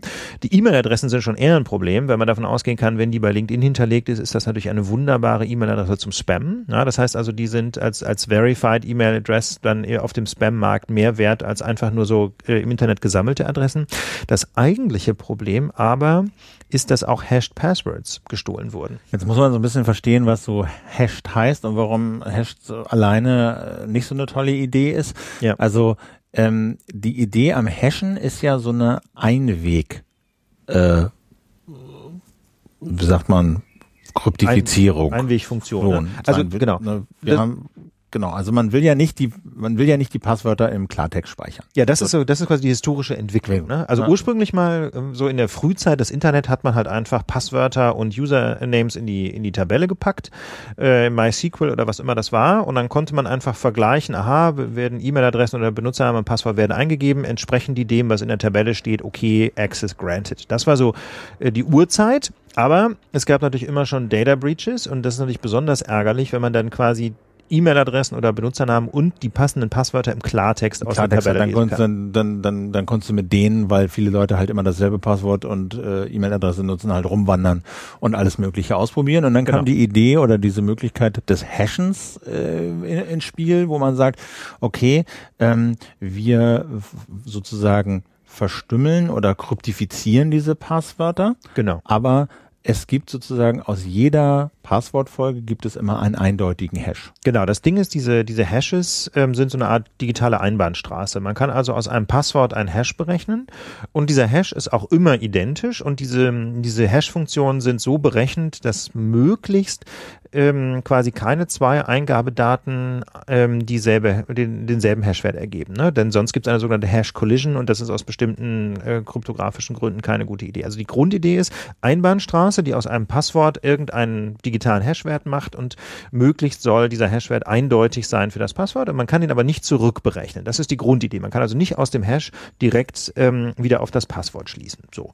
Ähm, und das heißt also, gehash, gehashte Passwörter sind schon mal deutlich besser im Fall eines Einbruchs, weil man als Einbrecher dann nicht direkt die Passwörter hat. Problem ist nur, ähm, selbe Zahlenfolge ergibt selben Hash. Ganz genau. Also wenn ich Küche eingebe, dann gibt das, ist der Hash zwar irgendwie eine total kryptische Zeilenfolge, ja. aber es ist halt immer bei Küche dieselbe kryptische Zeilenfolge. Ganz genau. Und Genau, und das hat eben den großen Nachteil, dass man das schlicht und ergreifend vorausberechnen kann. Das heißt also, man kann große Datenbanken anlegen, ähm, in denen für alle möglichen Eingabewerte, also für alle möglichen Passwörter schon die passenden Hashes stehen. Und dann gucke ich mir den Hash an, suche den in meiner Tabelle, da gibt es wiederum in der Informatik ein spezielles Verfahren dazu, das sind sogenannte Rainbow Tables, die es also erleichtern, besonders schnell äh, bestimmte, ähm, bestimmte Eingabewerte zu finden für bestimmte Hashwerte. Und das ähm, ist mittlerweile so effizient, dass man sagen kann, also ein einfaches Hashing bringt im Grunde gar nichts mehr. Das heißt also bei diesem Leak jetzt auf LinkedIn, du hast halt äh, E-Mail-Adressen und du hast erstmal gehashte Passwörter, mit denen genau. du so erstmal nichts anfangen kannst, aber weil es halt letztlich für ein und dasselbe Passwort immer denselben Hash gibt, kannst du und jetzt diese Tabellen existieren, kannst du halt äh, aus diesen eigentlich nicht zu verrückverfolgbaren Hashs doch wieder in der Regel die Originalpasswörter generieren. Ganz genau. Und, und, für diesen für diesen Hack bei LinkedIn gibt's jetzt inzwischen auch schon eine Website, irgendwie so eine, so eine düstere Seite, die ähm, schon mehr als 80, die angibt, mehr als 80 Prozent der Hashes sind auch schon wieder quasi zurückgerechnet zu den Passwörtern. Das heißt, wenn auch mit Datenstand 2012 gibt's jetzt für viele Millionen LinkedIn-Nutzer quasi Kombinationen von E-Mail-Adresse und Passwort mit der, und da kann man jetzt gucken, wo diese noch, diese Angaben noch so passen. Erstens, LinkedIn sagt, sie hätten die Passwörter auf LinkedIn äh, geändert oder sie ja. zumindest äh, entwertet und man müsste jetzt ein neues angeben. Das heißt, da sollte man eigentlich nicht mehr reinkommen. Aber da halt viele eben denselben äh, E-Mail-Adresse und Passwort bei ganz vielen Diensten ja. machen, kann man das jetzt durchprobieren. Das ist aber umso ärgerlicher, als dass eigentlich schon seit Jahren dieses Problem ein Hash zurückzurechnen auf das Originalpasswort eigentlich gelöst ist. Genau, und das ist, deswegen ist das auch so wahnsinnig ärgerlich. Also man, man weiß halt jetzt ja nicht, was da genau passiert ist. Sie sagen kein Breach, vielleicht war es wirklich ein Inside-Job von irgendeinem Ex-Mitarbeiter. Dagegen gibt es letztlich kaum einen Schutz, muss man sagen. Es gibt natürlich keinen klaren Schutz gegen, äh, gegen Menschen, die Daten, mit denen sie rechtmäßigerweise arbeiten, auch stehlen. Wird immer irgendwie passieren, wird immer irgendwie passieren, Stichwort Steuer-CDs und so. Aber wie Philipp schon sagt, ähm, es ist völlig unverständlich, dass LinkedIn mit diesen einfach nur gehashten Passwörtern gearbeitet hat. Denn wie gesagt, es gibt die Rainbow Tables, gehashte Passwörter bringen nichts mehr. Deswegen ähm, ist eigentlich in der, in der Security schon seit vielen Jahren Standard, dass man Passwörter so, äh, salzt, wie man so schön sagt. Also man benutzt salted Passwords und das bedeutet, ähm, ähm, dass man einen zufälligen Wert generiert für jeden Benutzer-Account und den mit dem gehashten Passwort zusammen speichert.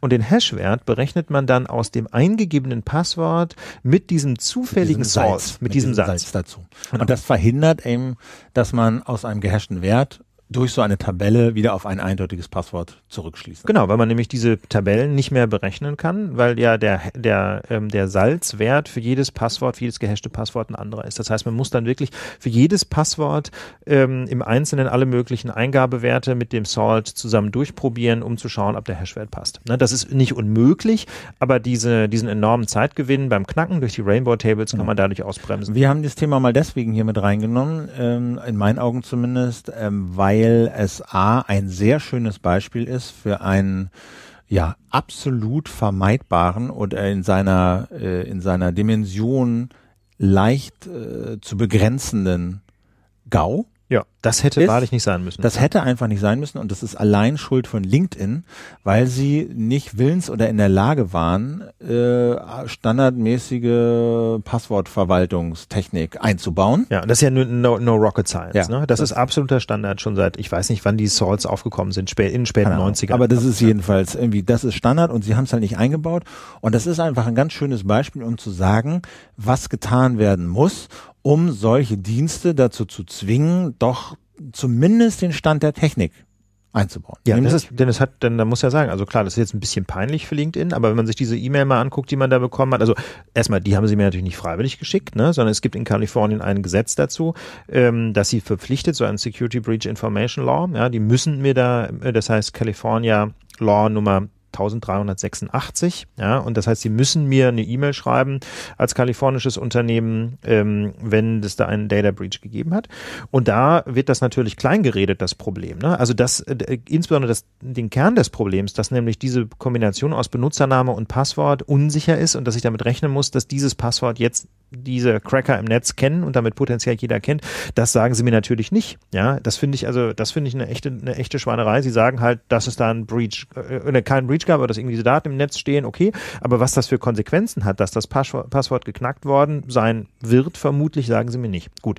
Ähm, was man halt machen könnte, ist Haftung eigentlich. Genau, und das ist das Ding. Ist, aber ansonsten hat das eben keine Folgen. Ist ein bisschen peinlich für LinkedIn, aber es hat ansonsten überhaupt keine Folgen. Wenn jetzt tatsächlich diese äh, Kombination aus Benutzername und Passwort genutzt wird, um irgendwo anders einzubrechen und mir dadurch ein enormer Schaden entsteht, keine Ahnung, irgendwer ähm, löscht meinen kompletten Tumblr, ja, und damit möglicherweise, wenn ich das irgendwie als Fotograf beruflich nutze, einen massiven Teil meiner Einnahme. Stellen wir uns mal vor, ich habe das bei Tumblr genutzt und alle, die, äh, mein, mein Tumblr-Blog von vor, äh, von den letzten fünf Jahren, ja, was irgendwie tausendfach ja, am Netz verlinkt. Fälle, die man ja. sich überlegen Nur, Ich bilde nur mal so ein Beispiel. Ja. Äh, und das ist irgendwie der, der Kern meines Einkommens als Fotograf, weil da irgendwie meine Fotos tausendfach verlinkt sind und alle möglichen Leute über diesen Tumblr auf meine Fotos stoßen und sagen, hey, guter Mann und kaufen da ein Foto oder beauftragen mich als Fotograf. Stellen wir uns das vor und ich habe also, äh, und das wird von einem Tag auf den anderen komplett gelöscht. So. Ist, und ich habe natürlich kein Backup, wie das so ist. Dann habe ich ein Riesenproblem. Und Schuld ist daran, neben der Frage Backup, massiv LinkedIn. Frage aber, kann ich jetzt LinkedIn in die Haftung nehmen, damit sie diesen enormen wirtschaftlichen Schaden, auch wenn mich vielleicht ein Mitverschulden trifft, äh, irgendwie ersetzen? Nö. Die Antwort ist nö. Es gibt schlicht und ergreifend keine Grundlage dafür, jedenfalls im deutschen Recht äh, LinkedIn in die Haftung zu nehmen. Und da sagen zum Beispiel Aktivisten vom Chaos Computer Club seit vielen Jahren, das kann doch einfach nicht wahr sein. Warum eigentlich ähm, fallen die die finanziellen Folgen von Softwareproblemen eigentlich immer nur dem User zur Last. Wieso eigentlich müssen die Hersteller von Software oder in diesem Fall die Anbieter von Cloud-Diensten eigentlich nicht dafür haften, wenn sie solche haarsträubenden Sicherheitslücken Ist das denn so im deutschen Recht? Also kannst du die nicht haftbar machen? Ich wüsste nee. nicht, wie das gehen soll. Ich sehe jedenfalls grundsätzlich keine Haftungsgrundlage und außerdem hast du natürlich das Problem, ähm, dass ähm, also man könnte quasi nach allgemeinem Zivilrecht sich darüber natürlich mal unterhalten. Da gibt, da gäbe es bestimmte Grundlagen, aber du hast natürlich immer irgendwelche allgemeinen Geschäftsbedingungen, die Terms of Service, die du mal abgenickt hast, in denen drin steht, dass sie dafür nicht haften müssen. Ne? Das heißt also jedenfalls in der Praxis kann man da gar nichts machen. Und das ist umso unverständlicher, als es ja schon andere Bereiche gibt äh, in unserem Rechtssystem, wo das eben zum Beispiel anders läuft. Ein absoluter Klassiker wären auf diesem Gebiet zum Beispiel wäre die Haftung für Produkte. Ja, es gibt in Deutschland ein Produkthaftungsgesetz, wo die Hersteller äh, und auch die, die in Verkehr bringen, äh, die in Verkehrbringer von Produkten unabhängig vom Verschulden haften dafür, wenn ihre Produkte bestimmte Schäden verursachen. Also Tötung, Körperverletzung, Sachbeschädigung. Ne?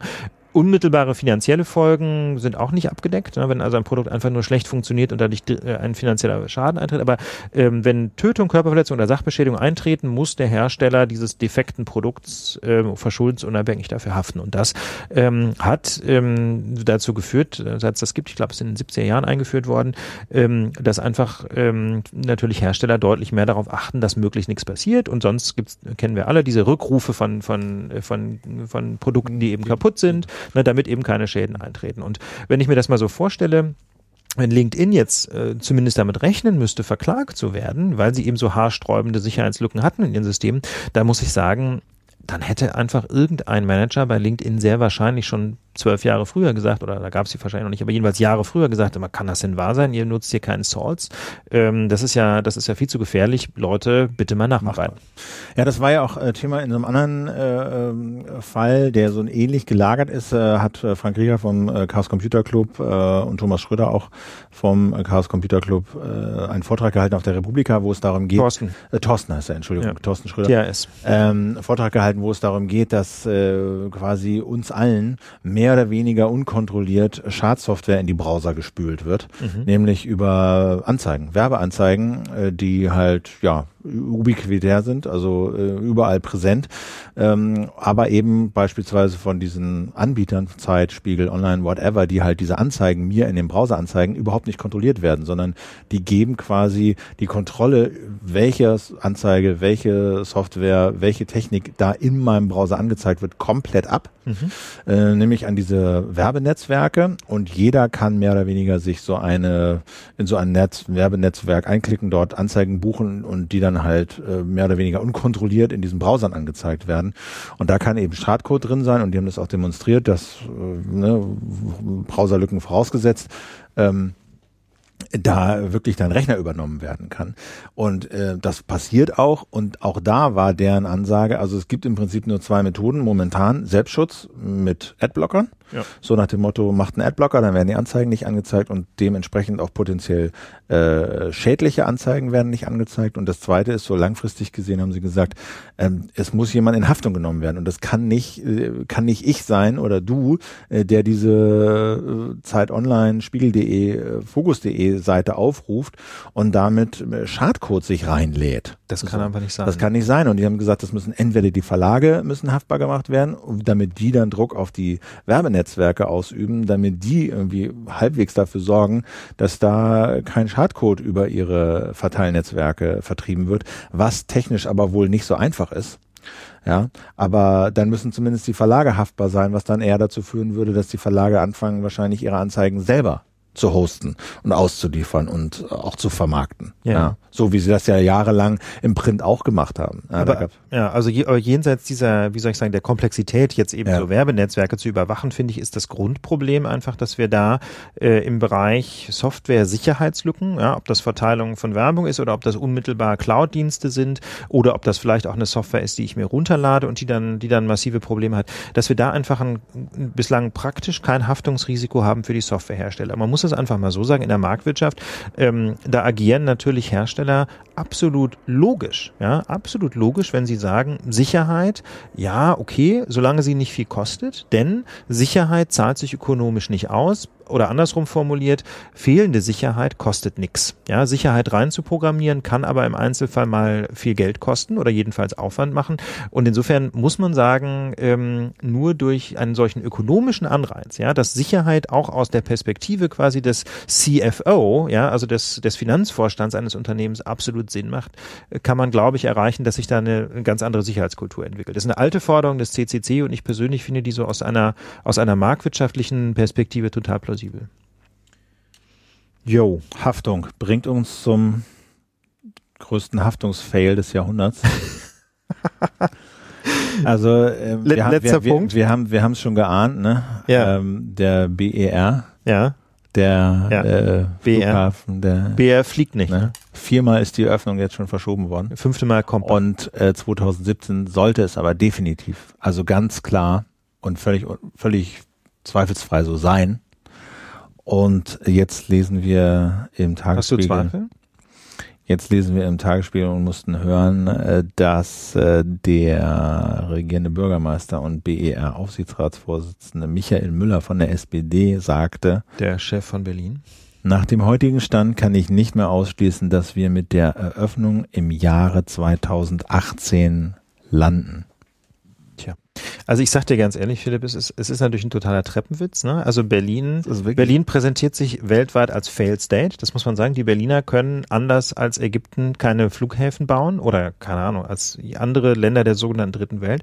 Ähm, Berlin kann es halt nicht. Das muss man sagen. Es, wir kriegen es einfach von von der Projektsteuerung her nicht auf die Reihe. Das, ähm, das ist, glaube ich, ein komplexes Thema. Da hast du ja auch schon mal Ja, das Küchenradio hast du doch, glaube ich, mal einen der, der Ermittler da interviewt, den Piraten. Ne? Wie heißt er? Äh, genau, Martin äh, Delius. Genau, Äh, der ist kann man Vorsitzender des Untersuchungsausschusses. Genau, Genau. Martin Delius, der ist Vorsitzender des Untersuchungsausschusses und hat auch bei Holgi und bei mir ausführlich irgendwie dargelegt, was da stand und äh, wo die Probleme auch liegen. Insofern will ich da jetzt gar nicht deletieren. Wir wollten das nur als Kurzmeldung doch aufnehmen. BER wird nicht kommen, wobei ich persönlich total happy bin. Es gibt ja keinen geileren Flughafen als Tegel. Ne?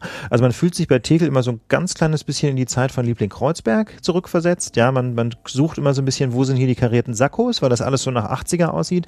Aber von der Flugerfahrung her ist es halt einfach geil. Super kurze Wege. Super kurze Wege, du, du steigst aus dem Taxi, du stehst quasi schon am Gate. Sind wirklich zehn Meter höchstens. Das ist der Hammer. Wenn der Taxifahrer weiß, wo du hin musst und die Guten wissen das, dann setzt er dich auch an der richtigen Tür ab, weil man nämlich an jede Tür fahren kann, nicht nur an irgendeine. Man fährt an die richtige Tür. Also super kurze Wege, super schnelle Abfertigung. Tegel ist ein Traum. Von mir aus können sie das einfach lassen mit BER. Nur der Aber. Vollständigkeit halber Carsten Mühlfeld, irgendwie, ne?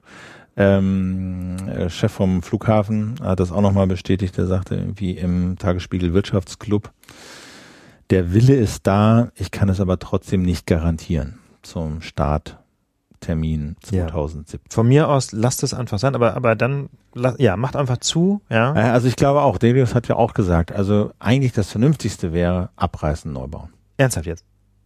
So erinnere ich mich, dass er das im Küchenradio gesagt hat. Also das, das, das wäre das Vernünftigste, aber das ist natürlich politisch nicht machbar. Vor allen Dingen, weil du dann ja auch diese ganzen Baugenehmigungen wieder neu brauchst. Das fällt ja alles. Das dauert ja alles. Ja. Dann Planfeststellung und das geht ja alles nochmal von vorne los.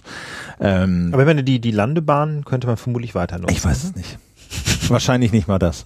Müssen wir auch umflügen erstmal. Also es ist wirklich eine unfassbare Geschichte. Also man Ja. kriegt es kaum. Aber gut, dann das, da verweisen wir einfach mal aufs Küchenradio. Äh, Da verweisen wir aufs Küchenradio und freuen uns an zehn Jahre Hauptbahnhof. Ein Genau. anderes großes Berliner Infrastrukturprojekt. Das, Äh, ja. Er ist nicht schön, aber er ist nicht schön, er funktioniert halbwegs, äh, äh, finde orientierungsmäßig ein Albtraum, immer noch, Nach wie vor, ja. nach wie vor. Nach wie vor. Also es ist eigentlich nahezu unmöglich, sich Fühlt da sich- einigermaßen zurechtzufinden. Fühlt sich nach wie vor immer an wie zum ersten Mal da. Die Beschilderung ist unterirdisch. Wirklich die Beschilderung, die weisen dann nicht nach links, Parkhaus, dann läufst du nur nach links. Dann, dann guckst du hoch, ah, dann zeigt das Schild, das ist wirklich wie ein Schilder, dann zeigt das Schild wieder zurück. Ja. Ja. dann läufst du Parkhaus, läufst wieder zurück. Es ist wirklich abenteuerlich, diese, diese Grotten langsam äh, Lifte, ja, die äh, Ja, das ist völlig unverständlich beschriftet sind. Aber egal, wir wollen, wir wollen ja nicht ranten. Wir, jedenfalls der Hauptbahnhof ist fertig geworden. Ja, ist fertig geworden, auch wenn das halbe Dach Es- fehlt. es fahren auch Züge, Es fahren ja. auch Züge. Genau. Und, und wie immer ist, äh, ist die Rettung das freie Wissen. Ja, die OpenStreetMap zum Beispiel hat einen, hat äh, den Hauptbahnhof in Berlin sehr schön gemappt. Das muss man sagen. Ah, kann man das, damit wenigstens orientieren. das vielleicht als Das werde ich Hinweis. Demnächst dieser 70-jährigen Rentnerin, die mich da gefragt hat, wo es denn jetzt lang geht und wie sie denn machen kann, ähm, äh, werde ich das mal in die Hand geben, die OpenStreetMap. Gut, wir haben noch ein Thema, das lassen wir jetzt mal unter den Tisch fallen, weil es einfach schon spät ist und das Ding lang geworden ist.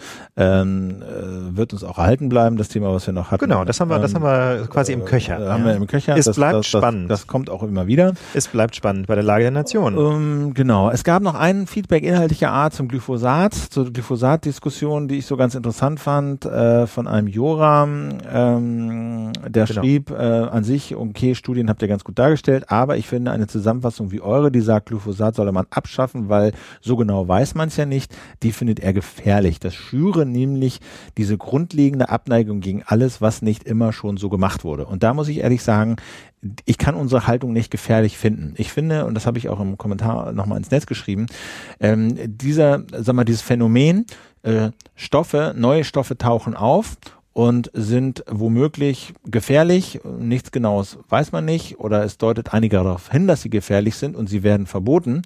Ähm, das ist nicht innovationsfeindlich, sondern es gibt ja eine EU, zum Beispiel eine EU-Chemikalienrichtlinie, REACH nennen die sich, und da gibt es reihenweise Beispiele, wo Stoffe, die schon immer so gemacht wurden, äh, verboten wurden. Und siehe da, Palim Palim, auf einmal gab es irgendwie neue Stoffe, ja, ohne Nebenwirkungen, hat die Industrie dann gemacht, alles war gut. So. Mhm. Also ich finde zu sagen, ein Stoff nur, der hat es schon immer gegeben, jetzt gibt es Zweifel, ob er giftig ist oder krebserregend und dann zu sagen, wir verbieten den, das ist nicht innovationsfeindlich. Im Gegenteil, das zwingt halt die Industrie dazu, vielleicht neue Sachen zu empfinden, äh, die halt nicht, äh, sagen wir mal, diesen Anschein erwecken, Krebs ja. zu erregen. Also ich habe mich über diese Anmerkung gefreut. Das ist nämlich jemand, der sich, ähm, der sich von Berufswegen beschäftigt, glaube ich, mit Biochemie, ne? Ja. Irgendwie sowas stand da in der, in der im Kommentar. Ähm, das, da hat sich jemand echt Mühe gemacht und deswegen fand ich das einen total wertvollen Hinweis. Und ähm, also ich sehe den etwas ambivalenter. Also ich finde das nämlich auch schade, wenn man, wenn jetzt so ein, wenn da jetzt der Eindruck entstanden ist, dass wir quasi so einer generellen Technikskepsis oder oder Industrieskepsis das Wort reden wollten. Das ist nicht der Fall. Ähm, mir ging es jedenfalls vor allem darum, wie geht man mit einer mit einer Situation um, in der es sehr wahrscheinlich ein Gesundheitsrisiko gibt, das aber nur nicht genau zu beziffern ist. Und da finde ich persönlich ähm, es einfach doch eine sehr gute Idee, im Zweifel zu sagen, lieber hier kein Risiko eingehen. Da finde ich die europäische Haltung überzeugender als die amerikanische. Wie gesagt, keine generelle Technikskepsis, aber im Zweifel äh, eben dann doch vielleicht Risiken nicht eingehen, genau wie Philipp sagt, weil äh, das dann ja auch zu Innovationen führen kann. Also wie gesagt, gibt es auch genug Beispiele dafür. Ja, ne? gibt's also wo Stoffe Beispiele. verboten wurden und dann war Perlim Perlim auf einmal kurze Zeit später harmlose Ersatzstoffe da. Ja, ja ansonsten irgendwie keine Ahnung. Ich habe äh, vielleicht äh, gestern gestern äh, Amazon Prime Now bestellt, war irgendwie äh, ganz gute Erfahrung, hat tatsächlich geklappt. Also ja. dieses Versprechen, äh, entweder innerhalb einer Stunde, das bieten sie jetzt bei mir hier im Postleitzahl nicht an, aber am selben Tag innerhalb eines Zwei-Stunden-Fensters. Das ist schon mal ganz geil. Äh, das ist schon mal sehr cool, das hat auch geklappt. Also, Und kam per Drohne dann auch? Nee, oder? nee, kam per, per Dude. Ach sozusagen. So, per Dude. Der, der, der, Dude statt Drohne. Da stand einer an der Tür ganz freundlich und hat mir das Paket überreicht. Ähm, ist natürlich insofern einerseits geil, auf der anderen Seite natürlich echt erschreckend, weil dagegen kann natürlich kaum jemand anstinken. Also ich habe neulich irgendwie was in so einem anderen Webshop bestellt. Das war das reine Abenteuer. Also da war wirklich äh, angeblich zwei, drei Tage Lieferfrist. Das war nach zehn Tagen immer noch nicht da. Äh, Geld war natürlich abgebucht, kein Support zu erreichen. Wirklich ganz normaler Katastrophe. Katastrophe. Und mit sowas kannst du da halt nicht gegen anstinken. Nee. Da bist du und die App, die die anbieten, hier Amazon Prime Now, äh, kann man auch nicht meckern. Das ist wirklich, die zeigen dir an, äh, wie, das ist super, verstehst du sofort, zack, bestellen ja. hier, wupp, wupp, wupp.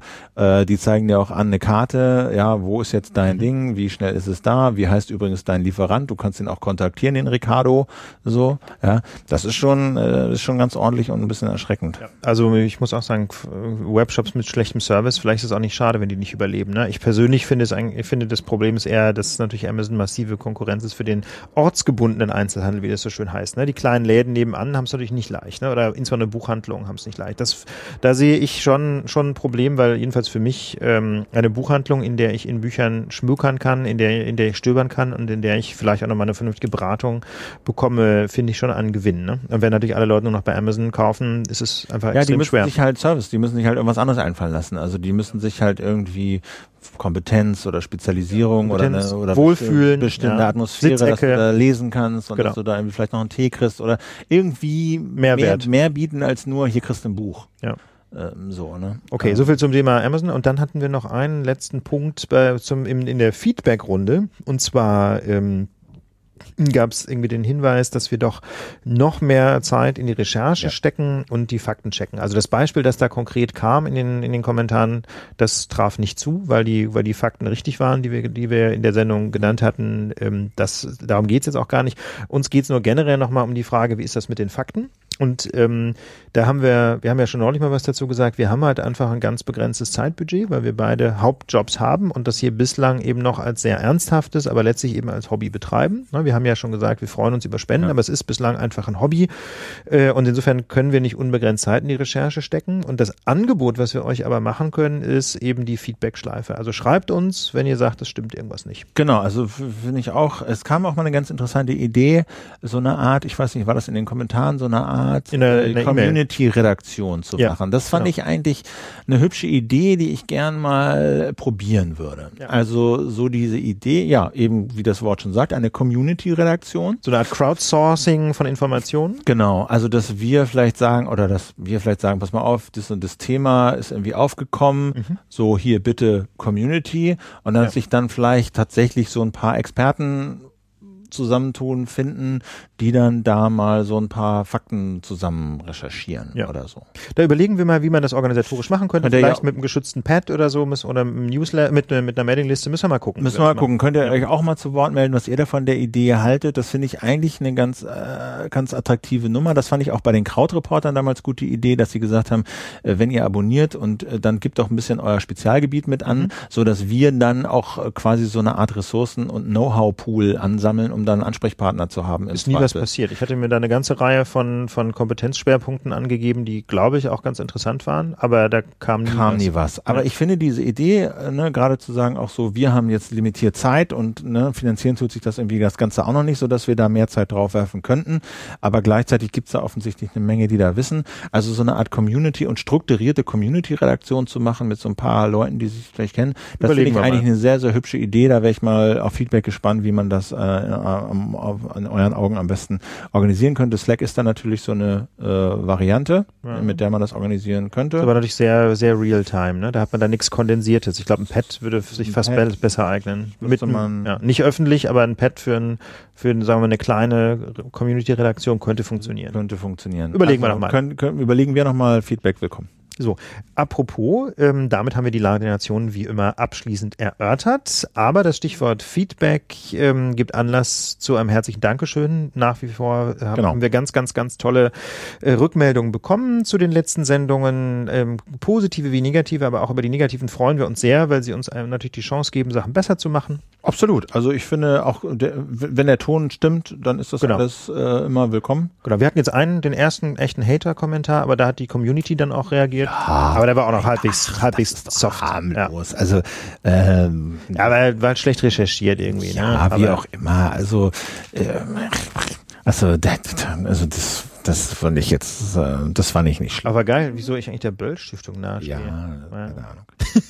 So. Anyhow, äh, wir Ähm, haben darauf genau. reagiert und wir freuen uns aber, wie gesagt, nach wie vor über weitere, äh, weitere Reaktionen in den Kommentaren, idealerweise bei uns auf dem Blog, haben wir Oder jetzt gesagt. genau, das ist glaube ich das Beste, weil das Ja. kann man dann vor der Sendung auch noch mal so ein bisschen schön querlesen und gucken, was Genau. war denn da eigentlich noch mal. Also wir haben natürlich auch einen Twitter, Lage Nation, aber das geht so manchmal so ein ganz kleines bisschen unter im Alltag. Also lieber, lieber im, äh, als Kommentar im Blog. Genau, aber Twittern ist auch okay. Und wir danken auch für die Spenden. Es sind äh, Spenden auch eingegangen. Ah. Ja, ja, äh, doch äh, zahlreiche Spenden. Herzlichen Dank. Ähm, das ist jetzt natürlich noch weit davon entfernt, das irgendwie zu sagen, so, hey, man kann sich hier mal einen Tag die Woche so bezahlt hinsetzen und das, da, da, da gibt's auch eine Vergütung irgendwie dafür.